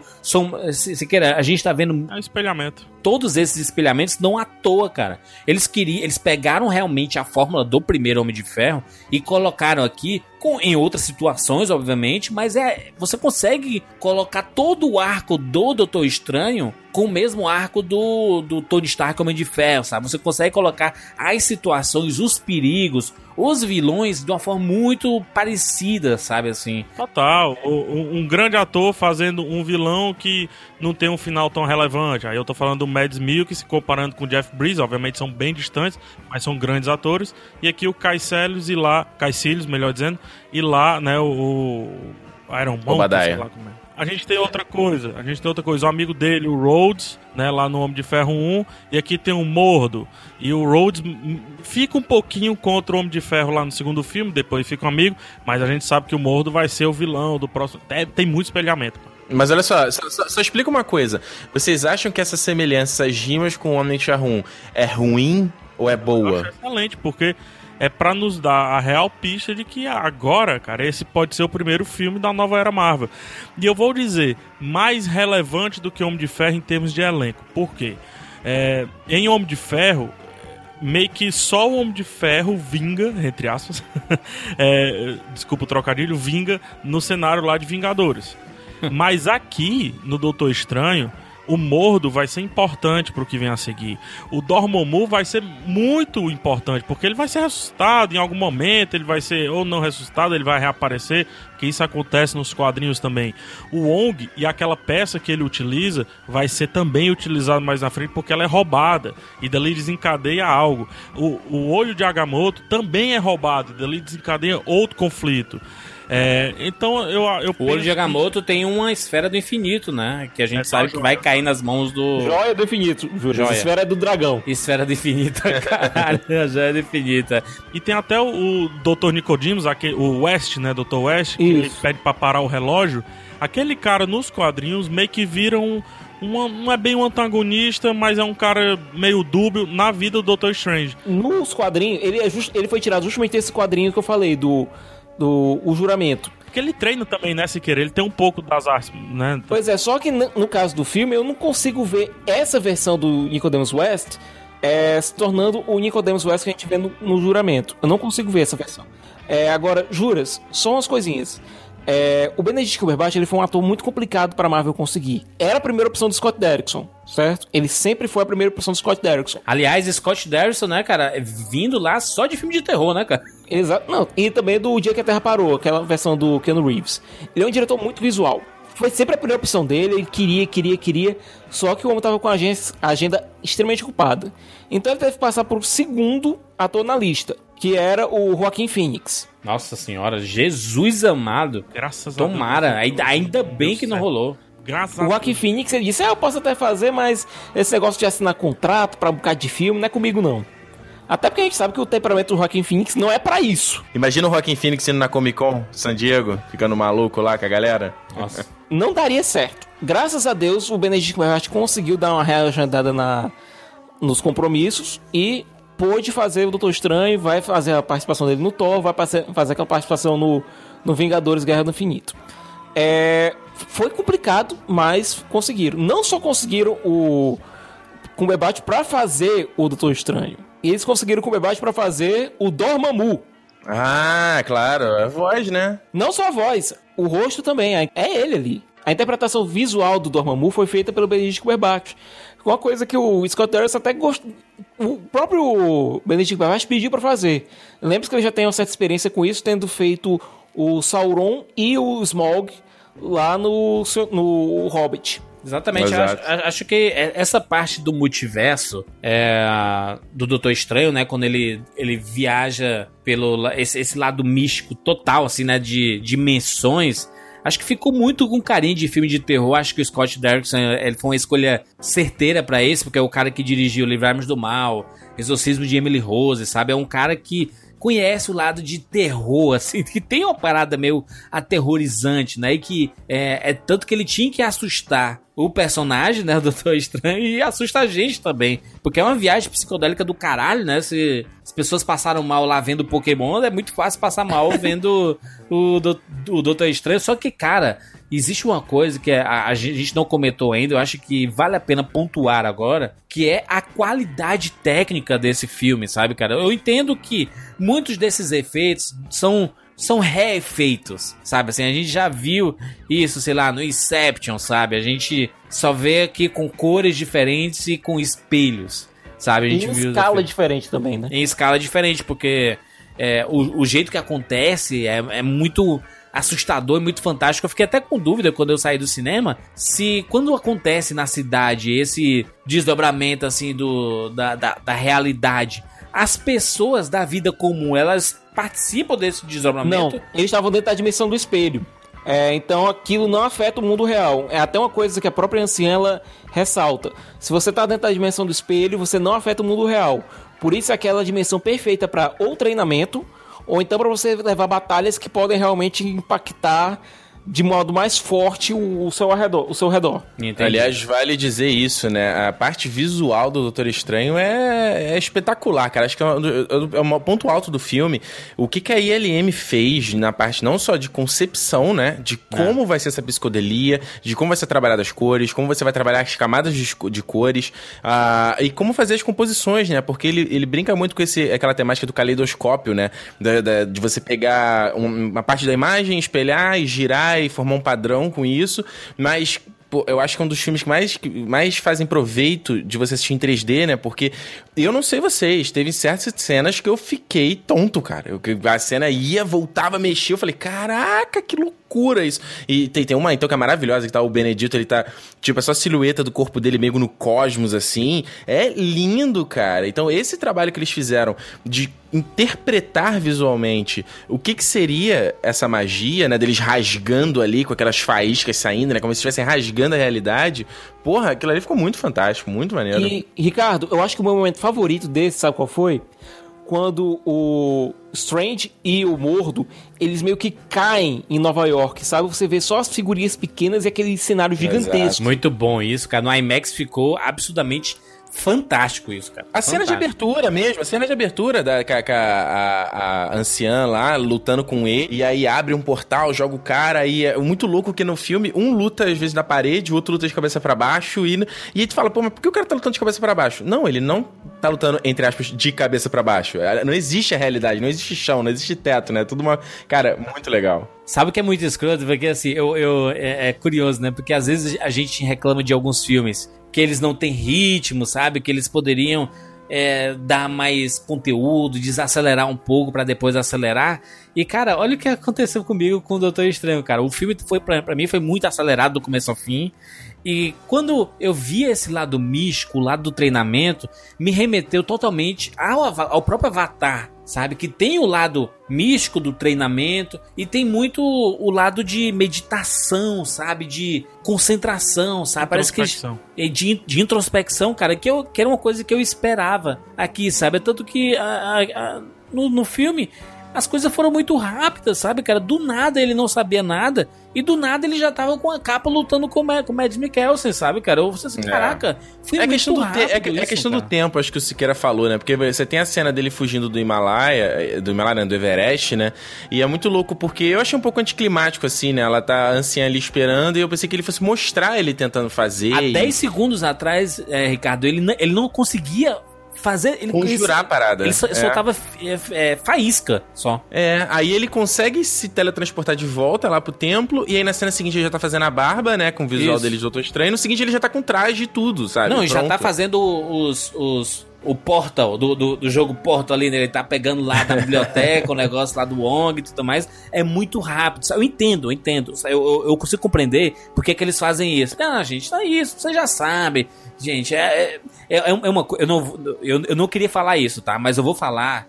Porque eu, eu sei que as pessoas, elas ficam com essa intriga de DC e Marvel e tudo mais, mas a gente sabe que na Marvel é isso, é conveniente, a, a conveniência é tolerável, sabe? Eles É. assim, não, vai, vai. Não, mas a gente já sabe que é, mas vai ligeiro aí, mas já 14 filmes já, ninguém mas- vai ver, ninguém vai ver, não. a gente, já rapidinho. viu, a gente já viu umas 10 origens, gente. É tudo muito parecido. Vai, vai ligeiro aí. Já transforma ele no personagem pra entrar nos Vingadores, sabe? A impressão pra mim foi que ficou, ficou essa, sabe? Assim, de vai, vai, vai, vai, vai, vai, vai. Pronto, pronto. Tá aqui. Esse é o personagem, tá pronto já. Se quiser sair É. daqui e teletransportar pro Vingadores Guerra Infinita, tá pronto, sabe? Eu acho assim, se eles querem fazer o de sempre, ah, beleza, todo mundo já sabe como é que é a jornada, beleza, mas nem uma cena de montagem, que se fosse pra ser uma solução simples, nem uma montagem dele treinando rapidinho, apanhando, olha o que acontece, aí daqui a pouco no final ele, sei lá, é, tipo assim, tá tomando um golpe de alguém, toda hora toma um golpe, aí no final da montagem ele pa- para o golpe, né? Aí tipo, ah, agora ele aprendeu. Mas nem isso eles fazem, só corta a cena e acabou.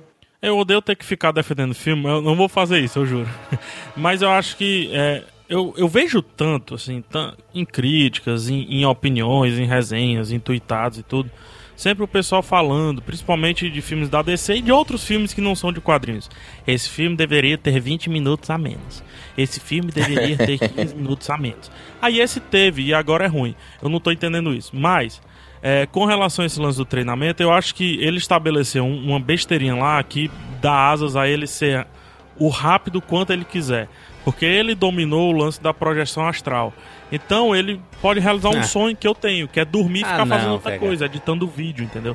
Então dali. Ah, olha, que mal, que mal, que desonestidade. Desone- É tipo, é tipo o computador do Neo, eu quero aprender tudo, sabe? Assim, é. Mas eu acho que aqui dali estabeleceu um, um ponto que é pra, pro, pros responsáveis do filme dizer assim: Ah, mas como é que ele aprendeu tão rápido? Mas ele tava dormindo e projeção astral, mano. E, e estudando. E outra coisa, ele tem memória idêntica. Ele tem memória fotográfica, então. É, ele tem memória fotográfica e isso é bem estabelecido pelo lance das músicas lá e tal. E, e essa, de todos os heróis, né? De todos os heróis que foram apresentados até aqui, esse é o único que você realmente tem que ser. é, tem que estudar, né? Esse você tem que estudar. É, é tipo o qual é, diferente, qual a diferença lá do feiticeiro pro mago, né? Um nasce com e o outro tem que estudar. Aqui esse cara tem que estudar, tem que saber conjurar os negócios todos, tem que fazer os movimentos. E para ele ser mago supremo, é, como era, como é a anciã, melhor dizendo, é, ele tem que inclusive estudar a parte, o, o dark side, digamos assim, sabe? Ele tem que entender daquilo dali. Ele pode não utilizar, ele pode não tirar nada da dimensão negra, etc. Mas ele tem que entender piamente a dimensão negra, porque o mago supremo ele tem que ter estudado 100% tudo e ter na cabeça 100% tudo, a ponto de não precisar nem fazer movimentos com a mão para conjurar magia, etc. PH. Então, nisso, Gandalf, É, né? cara, O- cara. O, Gandalf, o Gandalf mesmo fala, né, que ele já foi tentado pelo anel. Ou seja, ele já, já foi pro outro lado, sabe? PH, eu acho sabe- que você. Não, e até mesmo, até mesmo o Ong, ele tem uma fala que ele diz, olha, nenhum conhecimento é proibido aqui, mas Exato, algumas é. práticas são. Sim, sim, verdade. PH, eu acho que você voltou aí de Nova York muito tranquilo, com paz no seu coração. Que você tá relevando umas paradas que, pô, tipo, cara, o roteiro, meu irmão, ele entrega de bandeja situações e, e explicações sem tentar te tornar aquilo, aquilo interessante, cara. Porque você vê que todo mundo, quando quer apresentar os conceitos da parada, o como é que faz. É, é blá, blá blá blá blá, cara. É a anciã Ricardo, contando o que, pelo amor que de é. Deus, me, me diz- eu, eu te amo, Ricardo, mas pelo amor de Deus, macho, bota no Google Images, Doutor Estranho Comics, macho. Olha o que é que esse filme fez, mano. Ele levou um cara de meia calça preta, que não tem nem sapato, com luva de tigre, e fez um visual foda que você estava nesse instante elogiando. Cara, pelo amor de Deus, é bom demais, mano. Mas e o é muito mas bom. o roteiro, tem cara? erros de roteiro? Tem erros, tem as conveniências que o Jurandir falou? Tem. Mas aí não vamos desviar.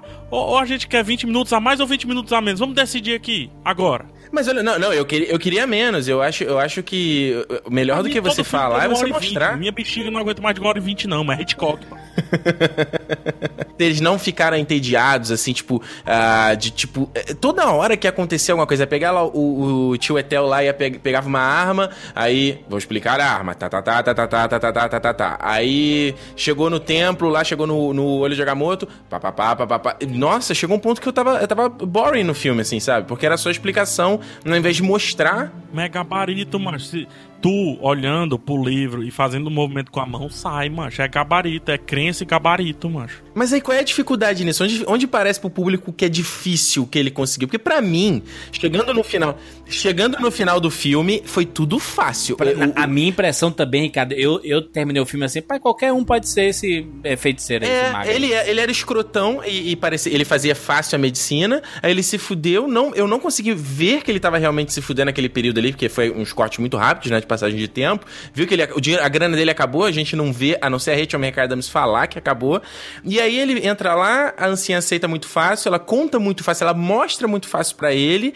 e ele vira o Sorcerer Supreme com o olho de Agamotto no pescoço, que era um item não virou. protegido Não por ele. Supreme. Não virou. Porra, não, não virou, é modo de dizer, mas tipo assim, ele virou o- um conjurador e usou os poderes e tudo mais, virou o protetor lá, o guardião da parada. Vocês, Simples, do nada. Jurandir e Ricardo, vai continuar arrogante, jamais, jamais seriam, jamais conjurariam magia porque vocês não acreditam.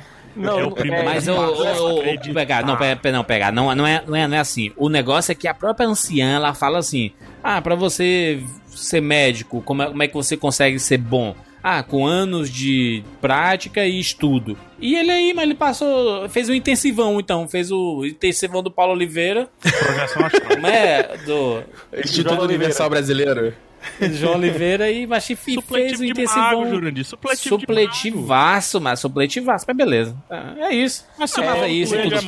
mago, por que não o Stephen Strange, mano? Na Marvel é isso, tudo pode. Lembra de Guardiões da Galáxia? Que quando o Ronan ele pega a Joia do Infinito e ele sabe que ele não consegue lidar com o poder dela e joga no martelo. Certo. A mesma coisa acontece aqui. O próprio. E não é bom, tá? Não é bom. Isso no Guardiões não é bom. Era aí. O próprio Gordo, ele diz, olha, quando a gente tem, um obje tem uma magia muito poderosa, que a gente não consegue controlar, nós jogamos em um objeto e ele se torna uma relíquia. É a mesma lógica. É a Marvel colocando todos, o, todo o universo mágico, eh, toda a magia dela e as joias do infinito no mesmo patamar. Eu gostei disso. Outra coisa. Quando o Strange ele tá passando pelas diferentes dimensões, uma delas, se você reparar, é o microverso onde o nosso amigo Scott Lang acabou indo bater quando quebrou o regulador dele lá no final do Homem-Formiga, Sim, sim. certo? Ou seja, a Marvel tá introduzindo a magia, tá, mas ela tá fazendo isso de um modo que não quebra as regras anteriormente estabelecidas. E não, e não só isso, né, Siqueira? Que não fique também absolutamente difícil pro público compreender o que é que tá acontecendo ali, né, cara? Porque senão você quebra a, ca- a cabeça do público e você quebra a narrativa que eles estão criando, né? Eles estão tentando simplificar o máximo possível. Eu tenho certeza que Doutor Estranho é muito mais complexo do que foi mostrado aí, sabe, no cinema, sabe? É muito LSD. Pois é. E outra coisa, Juras, é, eles fizeram uma analogia que eu achei muito boa. Que, aliás, é a minha analogia favorita para você quando você está tentando explicar magia. Que eu vi pela primeira vez lá no Planetary do Warren Ellis. Que é você colocar o mundo como se fosse um sistema operacional. E cada magia que você joga é como se fosse um programa que causasse um efeito diferente dentro desse sistema operacional. Entendeu? Legal. É uma simplificação, é, mas é uma simplificação, uma simplificação que funciona. Olha só, podemos falar do elefante branco na sala? favor. Falar então do, do, do Ki- Kitslano aí, Caciliano, Mads Mikkelsen? Kai mais uma vez, mais uma vez, eu nem lembro o nome do cara, mais uma vez a Marvel nos apresenta um vilão esquecível, né, cara? Não vai mudar isso, não, tipo, perde, perde esperanças, né? Porque tem um puta ator com Mads Mikkelsen e o cara é um capanga, né? É um... sei lá, é, você vai entender a motivação dele. Olha isso, olha isso aqui, olha isso, peraí, olha isso. Você vai, como é que você vai entender a motivação dele? Com uma cena cômica, que é ele sendo preso daquele jeito galhofa, e aí e ele contando a parada. Você ainda nem entende a motivação dele por outro motivo. O filme tem que parar e ele falar, ó, eu quero fazer isso por causa disso. Tu, ah, tá. E no final ele é um capanga e a própria solução, o fim dele é, é meio anticlimático, não? Não só no universo Marvel, como em qualquer universo que nós estamos é, acompanhando, sempre existe alguém superior. Já, a gente já viu isso em Dragon Ball, em Cavaleiro do Zodíaco. Em Star Wars mais. episódio 1, pô. Sempre.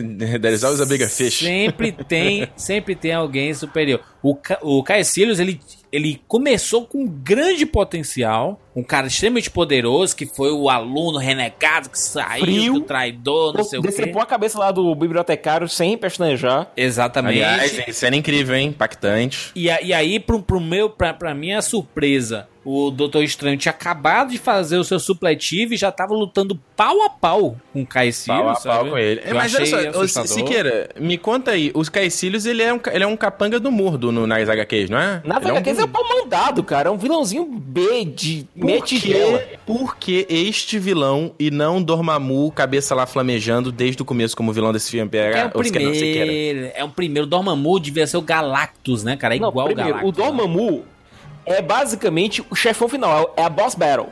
Ok. Entendeu? O, o Dormammu é a boss battle. Mas ele, a gen- a gente sabe que o Dormammu, ele é, é paga-pau do Thanos, né? Algu- Alguém, alguém sempre é paga-pau Não, do não. Thanos, né? Não, no caso do Dormammu, ele é basicamente um deus da dimensão dele. Tá. Eu gosto muito disso, que é o primeiro vilão. Se você pegar todos os vilões do universo Marvel até agora, é, não teve assim que realmente exercesse um perigo gigantesco. Não, o primeiro deles, o primeiro que realmente que chegou bem perto de mandar a Terra pra puta que pariu, foi o Dormammu. E que Sem tinha dúvida. cap- e que tinha cacife pra isso. Agora vamos, vamos. Deixa eu levantar uma bola aqui. Ah. Quem lembrou de Lanterna Verde? Alguém? Nossa, muito, muito Alguém parecido. lembrou?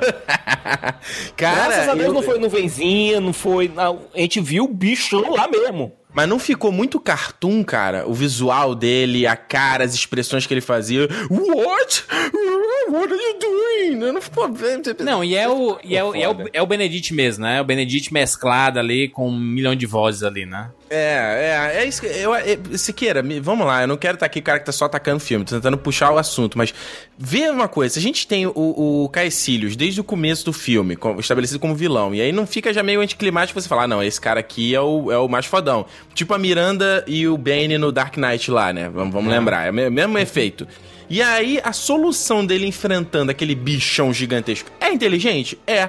Mas não é um pouco anticlimático quanto filme de super-herói, cara? Eu gostei disso. Olha, se você pegar aquelas, a primeira cena que o Stephen Strange ele chega na, no Nepal, ele tenta sair na mão com os ladrões. Ele, ele tenta nada, ele não fez nada, né? Mas ele levou um pau. Pera aí, ele tenta, ele deu um murro, a mão dele não aguentou. Ele deu um Sim. murro, ele- a mão dele não aguentou. Ele não, ele não é um cara que tem uma potência física. Até mesmo se você pegar aquela cena que ele tá treinando fisicalidade com o Mordo, que aliás é a única cena que ele tenta, que ele faz realmente isso, é, não usa magia, não usa nada, ele tá usando ali um bastão, tá tentando. Ele Toma um nunca, sacode. usa, ele nunca usa os punhos diretamente. Eu acho que isso, isso é uma mensagem tão forte, sabe? É a questão do, desse, desse herói que ele não usa é, dos punhos, ele usa da inteligência Ah. Sim. certo? E no caso do Dormammu, ele tava num nível tão alto que nem se o Strange conjurasse todas as magias que ele conhecia, ele ia conseguir fazer um arranhão. É, ele, ele fez, ele fez um truque, um puzzle pro. pro Ele fez um né? trato feito. O que foi muito, o que foi muito conveniente, né? Porque ele pega o olho de Agamotto, os caras falam: "Ah, que você, o próprio lá o, o chinês lá, ah, você pegou o olho de Agamotto, a nossa relíquia". E ele continua com uma parada. né? Ele não fala assim, tipo, devolve esta porcaria agora, coloca Não aqui. deu tempo, não deu tempo. Porque, porque ele convenientemente caiu na porta que levava lá pro, pro, pra parada, né? Pro pilar lá, porra. Cara, todas essas, co- essas conveniências que você tá dizendo, a gente pode aplicar, por exemplo, no Force Awakens.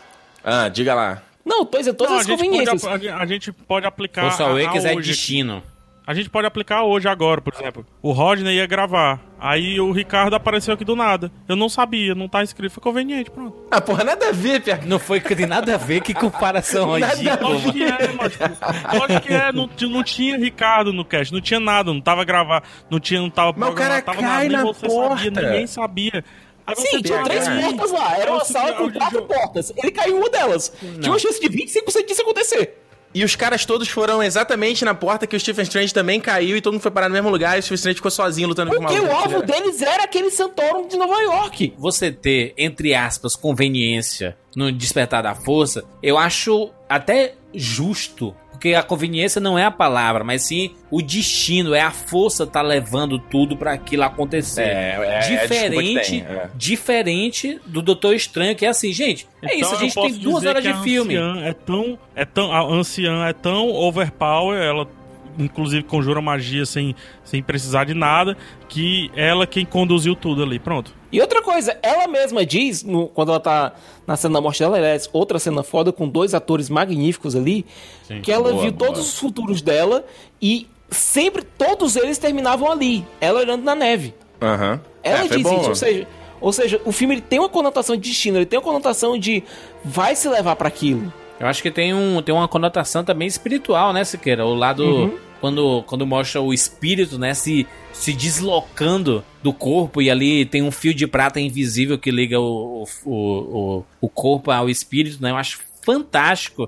ah, o fato deles terem introduzido isso no, num, num filme de super-herói sem ter ficado piegas, assim, obviamente que tem a brincadeira, meio Gaspazinho, sabe, assim, dele voando ali no, no, no Fantasminha Camarada ali, sabe, no, no, no, no, no Grey's Anatomy ali, sabe? Na, na, na sala de Uhum. cirurgia, ele voando, ele brigando, e. Acho, acho, acho bacana, assim, acho que a conversa... de boa. Acho que foi uma, uma forma deles darem uma simplificada e um lado divertido pra algo que é tão complexo, cara. Principalmente quem estuda o lado espiritual da coisa, que, que eu acho que eles conseguiram fazer isso bem e rápido, sabe? Sem ficar demais nessa, nessa discussão, Ah, assim, o, o- o legal que eles fizeram, uma coisa assim, que eles fugiram. é, eles reverteram um clichê de filme de herói, que é a destruição da cidade, né? Ela voltando. E isso ficou muito legal, porque quando eles, eles che- chegam no lugar já com tudo destruído e ele usa a parada do tempo pra ir voltando, eles se. É muito maneiro, né? Que eles. que- o- eles saem do loop de, de, de tá revertendo e eles lutam meio que a parte do tempo e tudo mais. E é muito legal, porque eles usam, é, tipo, sei lá, tá voltando um bueiro e joga a pessoa no local, a pessoa toma porrada, né? E, e meio que vai reconstruindo tudo. E acaba que ficou. Isso, isso foi, foi, foi é, legal do filme, de subverter um pouco, né? A expectativa. É né? engraçado que desde Homem de Aço, né, os filmes estão tendo essa preocupação de como lidar com a destruição em massa. É verdade. Se você vê o Batman Superman teve, o Guerra Civil teve, é, até mesmo o Deadpool ele brinca com isso. Com aquela cena do que o Colosso chega lá e diz: "Rapaz, tu que detonou tudo isso aqui, pô". É. Só o X-Men que não ligou pra nada e valeu. Por isso que eu acho fantástico o Power Rangers, mano, porque quando eles vão ficar grandes, eles vão lá pra pedreira, né? Longe da cidade. Agora, juras, tem outro elefante no. Tem outro elefante que a gente precisa lidar aqui, que é a escalação da Tilda Swinton, certo? Como anciã. É, o filme ele sofreu um backlash muito forte, inclusive de alguns atores que trabalham agora na Marvel. O que é isso aí? Ele sofreu um- uma repercussão muito grande, até mesmo de alguns atores que trabalham na própria Marvel agora, no Punho de Ferro. É sobre você pegar o ancião, que era um personagem homem e asiático, e transformar em uma mulher branca celta. É. Na verdade, tudo e todo esse, esse meio, né, Siqueira, até o, o próprio cenário, né? Se passa na China no, no original, né? Na HQ, não é? Eles mudaram pro Nepal, a coisa toda. Cara, se você colocasse um monge tibetano ali, esse filme sabe quando ia passar na China? Nunca. É. Isso, é do Tibete, exatamente. Então o filme teve que fazer essas mudanças geográficas ali pra não. Porque, pô, imagina pra Marvel perder a grana da China nesse filme. Tá, tá louco, né? Então, é, acho que entra no mesmo caso a Tilda Swinton, né? Tipo, vai botar um chinês, ou vai botar um, um- um- Aí, se põe o chinês, a galera do Tibete fica bolada, e aí, ah, não, tibetana, a galera da China fica bolada, aí colocou a Tilda Swinton, aí e todo mundo coisa, fica eles bolado. fizeram o seguinte, eles uparam o papel do Wong, certo? Que deixou de ser o, um Não é servo. chinês, é inglês, tá? Eles uparam o papel do Wong, que deixou de ser um, um mordomo, um, um Alfred de segunda, certo? Aham. Pra virar um, um mestre foda. Sim. E trouxeram é, a Tilda Swinton pra fazer o papel da anciã. E ainda colocaram, olha, ela é a última de uma linhagem, é a mais recente de uma linhagem. Ou seja, o, o ancião clássico do, do Doutor Estranho, ele pode ter existido. É. Anteriormente. Ele pode ter sido o, o antecessor dela. É é até interessante a própria história da, da personagem, né? Dela, é, o drama dela usar lá da. da é, é Black, é Black Magic que ele chama? Black Matter, não lembro. Da dimensão negra. Isso, da dimensão negra, ela absorver pra tentar não morrer e tudo mais. E, e tem uma brinca... Essa temática da morte no filme é, é- é interessante até, né? Porque ela queria ficar parada naquele tempo, ela não, assim, meio que... Parece que meio que ela não queria aceitar a finitude dela mesma, né? E tem o Stephen Strange... Aparecendo o Stephen Strange, que ele brinca com essa coisa que ele não queria matar ninguém, ele fica perturbado quando ele dá cabo no, no capanga lá e tal, né? Então, é, a personagem, ela acabou ganhando uma tridimensionalidade até maior do que a gente se esperaria de um filme de herói, né? A, a, a anciã. É Pena que a gente Até não vai ver, não, cara, vai ver, né? Se teve um personagem que melhorou drasticamente da sua contraparte dos quadrinhos pro cinema, foi o Mordo. Por quê? Cara, que sentido? O Mordo, o Mordo nos quadrinhos é um vilãozinho uni- unidimensional. É aquele carazinho, eu sou o aprendiz revoltado e foda-se. O Mordo, aqui, ele chega ao seguinte: vocês estão mexendo com a lei natural. Eu sou um purista, eu sou um purista da lei natural. O que vocês fizeram aqui vai ter um preço pra frente. E ele resolveu, olha, se é para os magos continuarem fazendo isso, então o mundo tem magos demais e eu vou começar a acabar com essa putaria. Na cabeça dele ele é um herói. É, então, então, Siqueira, olha só, eu, eu gosto da jornada do Mordo, porque você vê. Ele é um cara muito legal, a interpretação do tio Etel é legal. É ele que dá a força pro, pro Stephen ser contratado, né, digamos assim. E ele, tu vê que ele fica bolado. A reação dele quando a, a anciã nomeia lá, não, você vai proteger esse pilar aqui, né? Que ela parece que ela fala do, na doida, né? Ele faz uma cara tipo, ei! E eu aqui que tô com a porrada de anos aqui, chapa.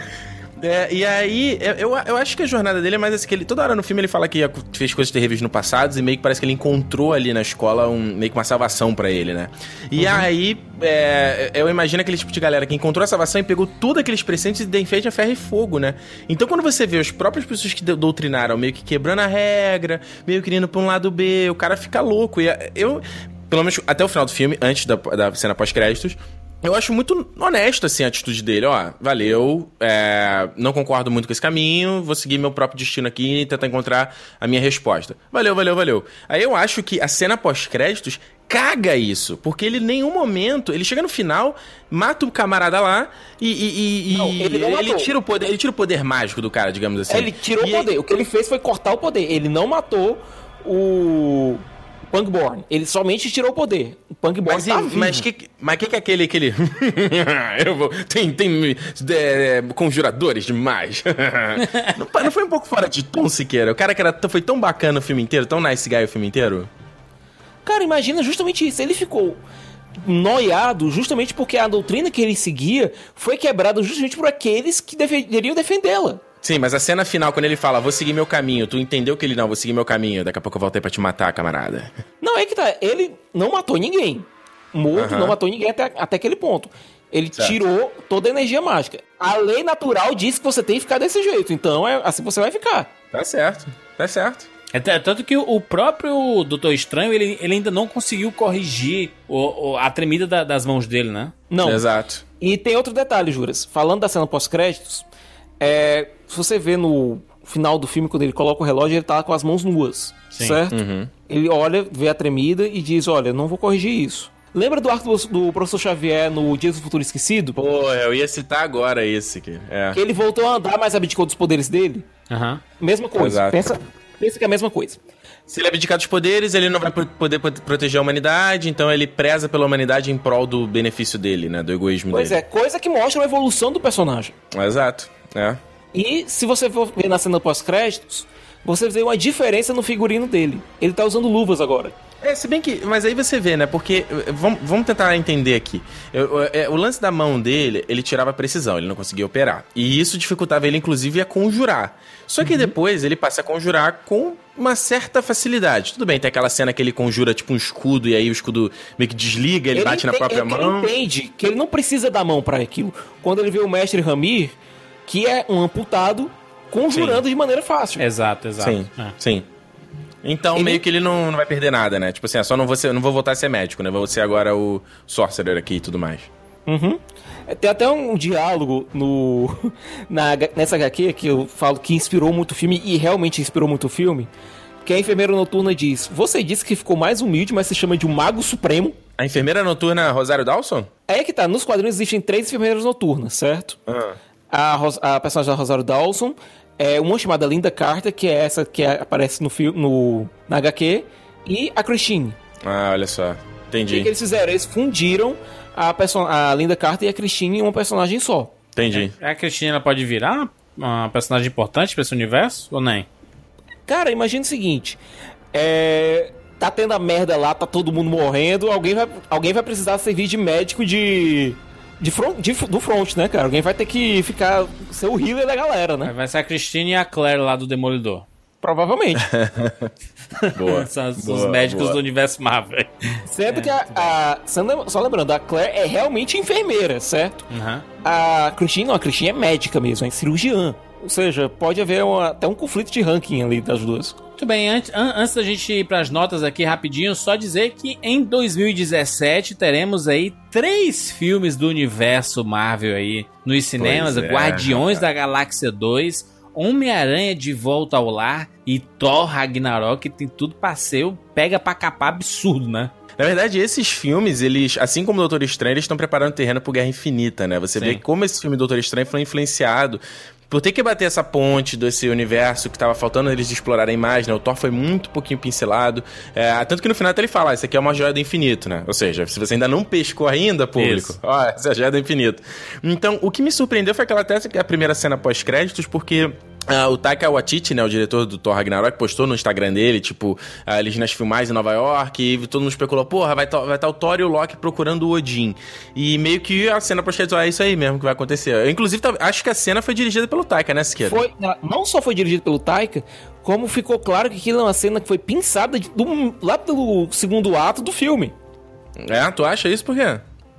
Porque, olha, naquele ponto, o Thor e o Loki já estão juntos em Nova York. É, acabou o Planeta Hulk. Já tinha acabado a questão do planeta Hulk e tal. E outra coisa, nesse ponto da história, Ah, peraí, o segundo ato do Thor, você diz? do Thor, do Thor Ah, 3. Não, E segunda, nesse segunda ponto- metade do Thor. Segunda metade. Pois é. É. Não é nem ato em si, porque talvez o filme tenha o primeiro ato e o começo do segundo ato seja todo o planeta Hulk, interagindo com o Hulk, etc. Sim. Então especula-se que a partir dessa cena é, é quando o Thor já resolveu os problemas lá com o Hulk, tá, ou pode até estar junto e a gente pode ver Doutor Estranho, Thor e Hulk resolvendo essa pegada aí. Ou seja, o Doutor Estranho e Hulk que eram membros dos defensores. Isso Seria, seria um nó bacana, entendeu?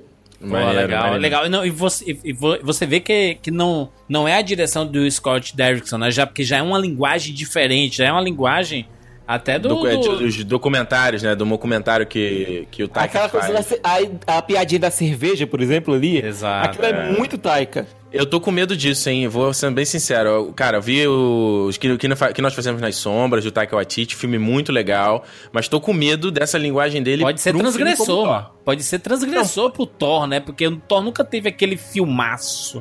Sim, Meu pode, Deus. mas, mas esse é o destino. Esse é o piadas, né? É, exato. Vamos lembrar o Thor é, dos quadrinhos. O Siqueira me corrija se eu estiver errado. O, o Thor lá do Universo Supremos, é, ele é um cara que tá 100% bêbado e ele diz pra todo mundo que é o Thor. E ninguém acredita porque ele tá 100% bêbado. E é piada em cima de piada.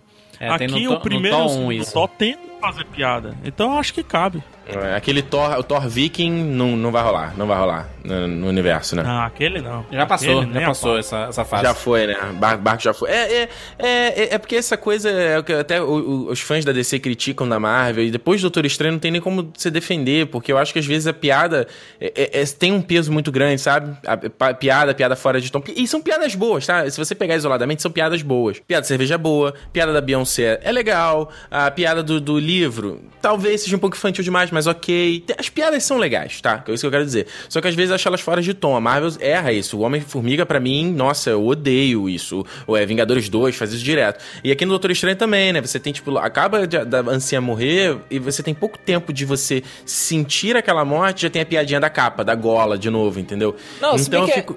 É, se bem que, cara, eu tive um um entendimento diferente daquela piada da gola. Se você ver a, a capa, ela tá tentando enxugar as lágrimas dele.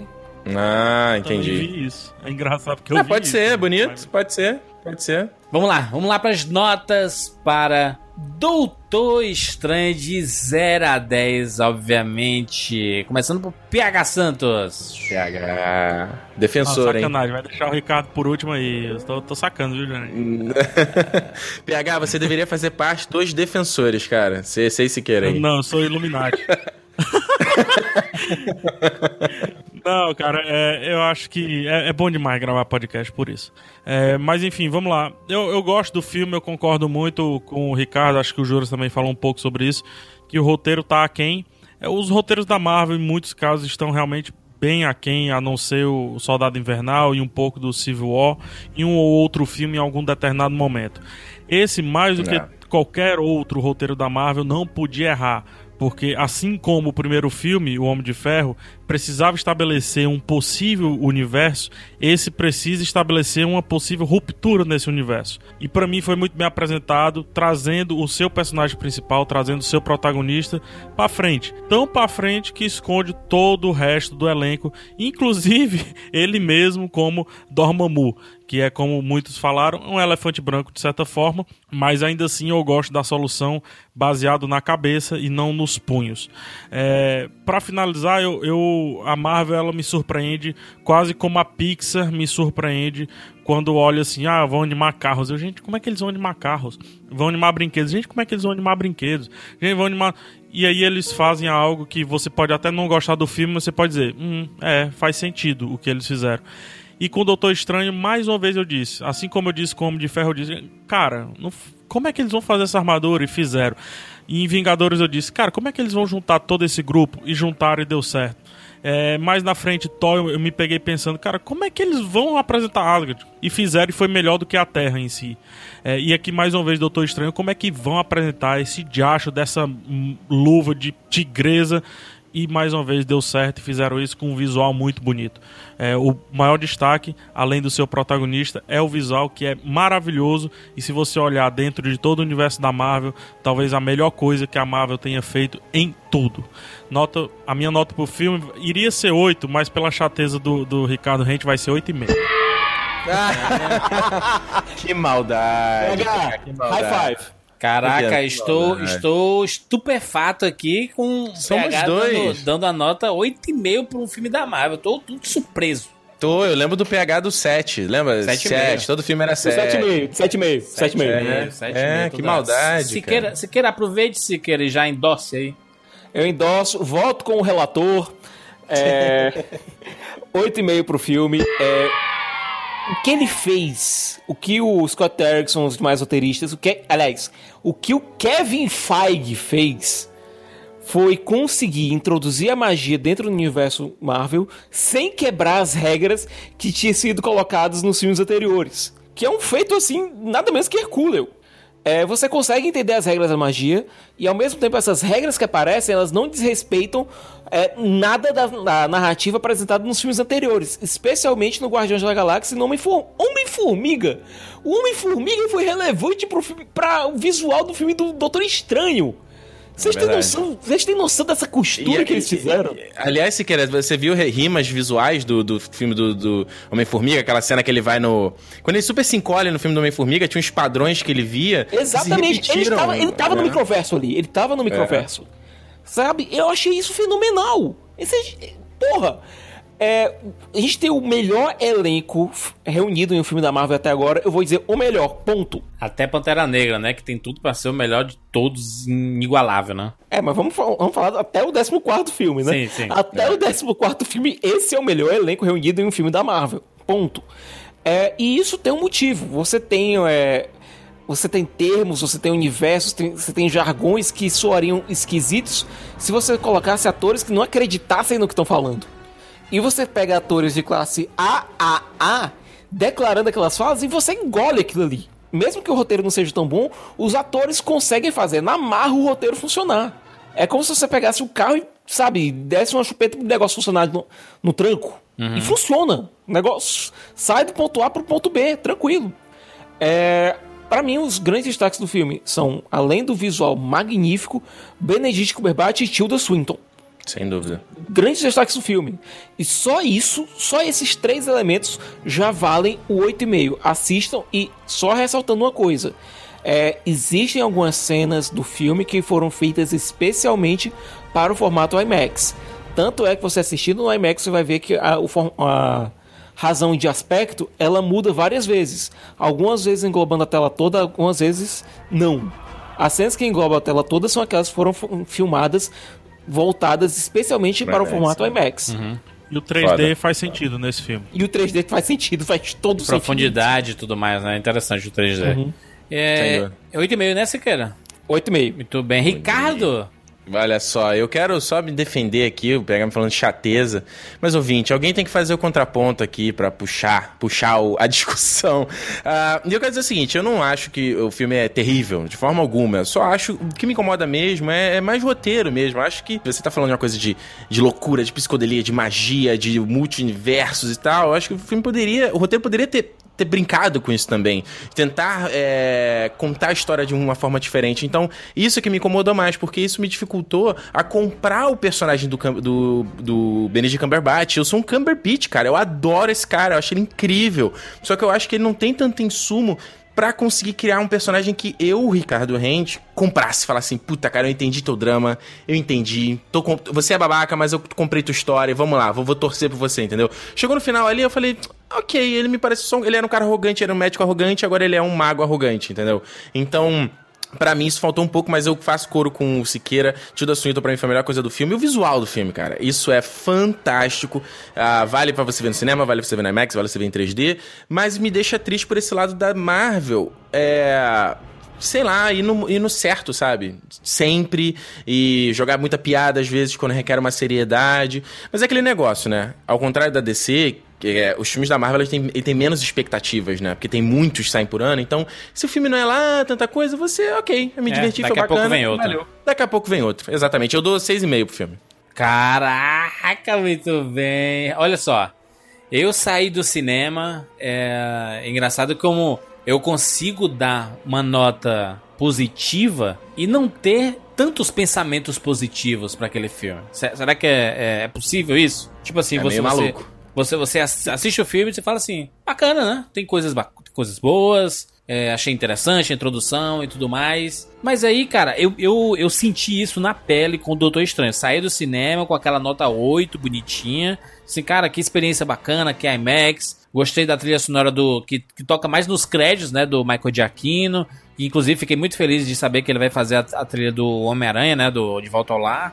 É, e, e aí, eu achei, achei bacana. E saí do cinema, esqueci o filme, cara. Eu esqueci Doutor Estranho, cara. Foi, foi um entretenimento, sabe? Foi um entretenimento passageiro, sabe? Sentei, me div... uma montanha russa, sabe? Uma montanha russa? Ah, vai, vai, diverte. Uh, que... uma montanha russa que eu não gosto, né?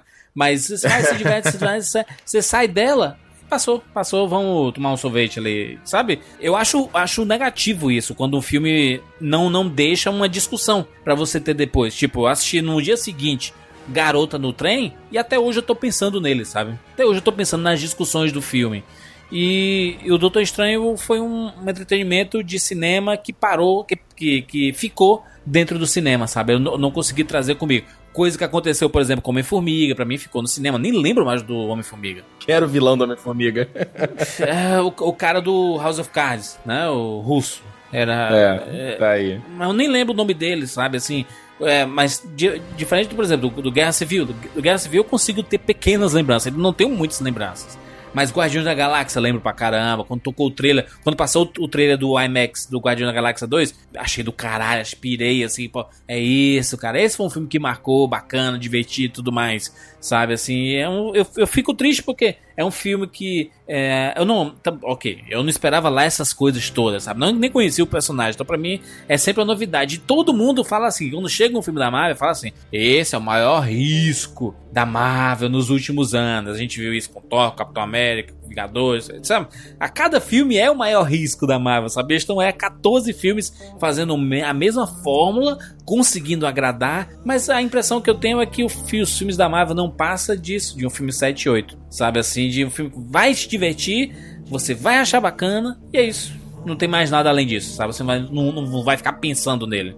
Pelo menos isso, na minha opinião, né? É, mas de toda forma, ainda, ainda rapadorizo, dou nota 8, um filme que me diverti, achei um espetáculo visual, assim, inacreditável. Ah, eu- é, é tão inacreditável que eu tenho medo de daqui 2, 3 anos ele já tá extremamente datado.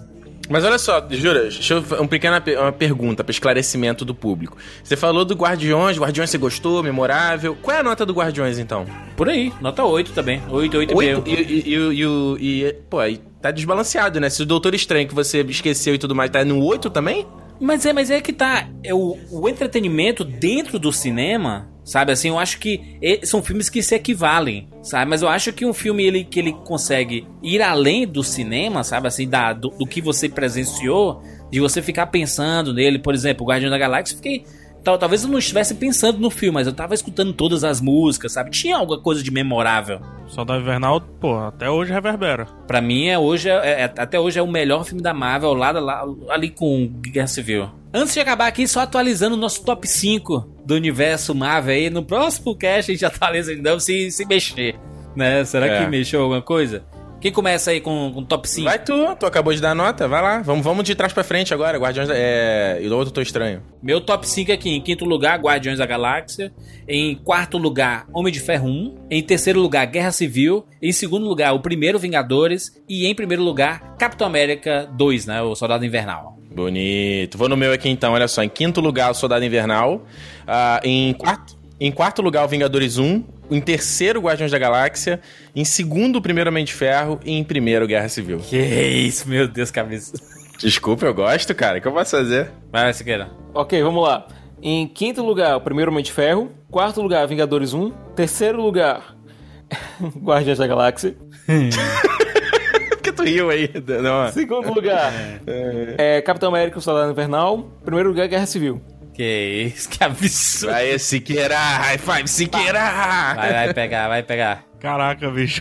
Meu top 5 é muito diferente de vocês aí, cara. É, já começa com o Doutor Estranho. Doutor Estranho quinto, hein? Pegar. Doutor Estranho quinto. Eu vi a lista do PH hoje no Eu Letterboxd. eu, vi, eu, vi, eu vi o PH dando spoiler na internet. Eu vi e fiquei chocado, mas beleza, vai lá. Doutor Estranho em quinto, Civil War em quarto, Avengers o primeiro em terceiro, Winter Soldier em segundo e Iron Man, o primeiro filme, em primeiro.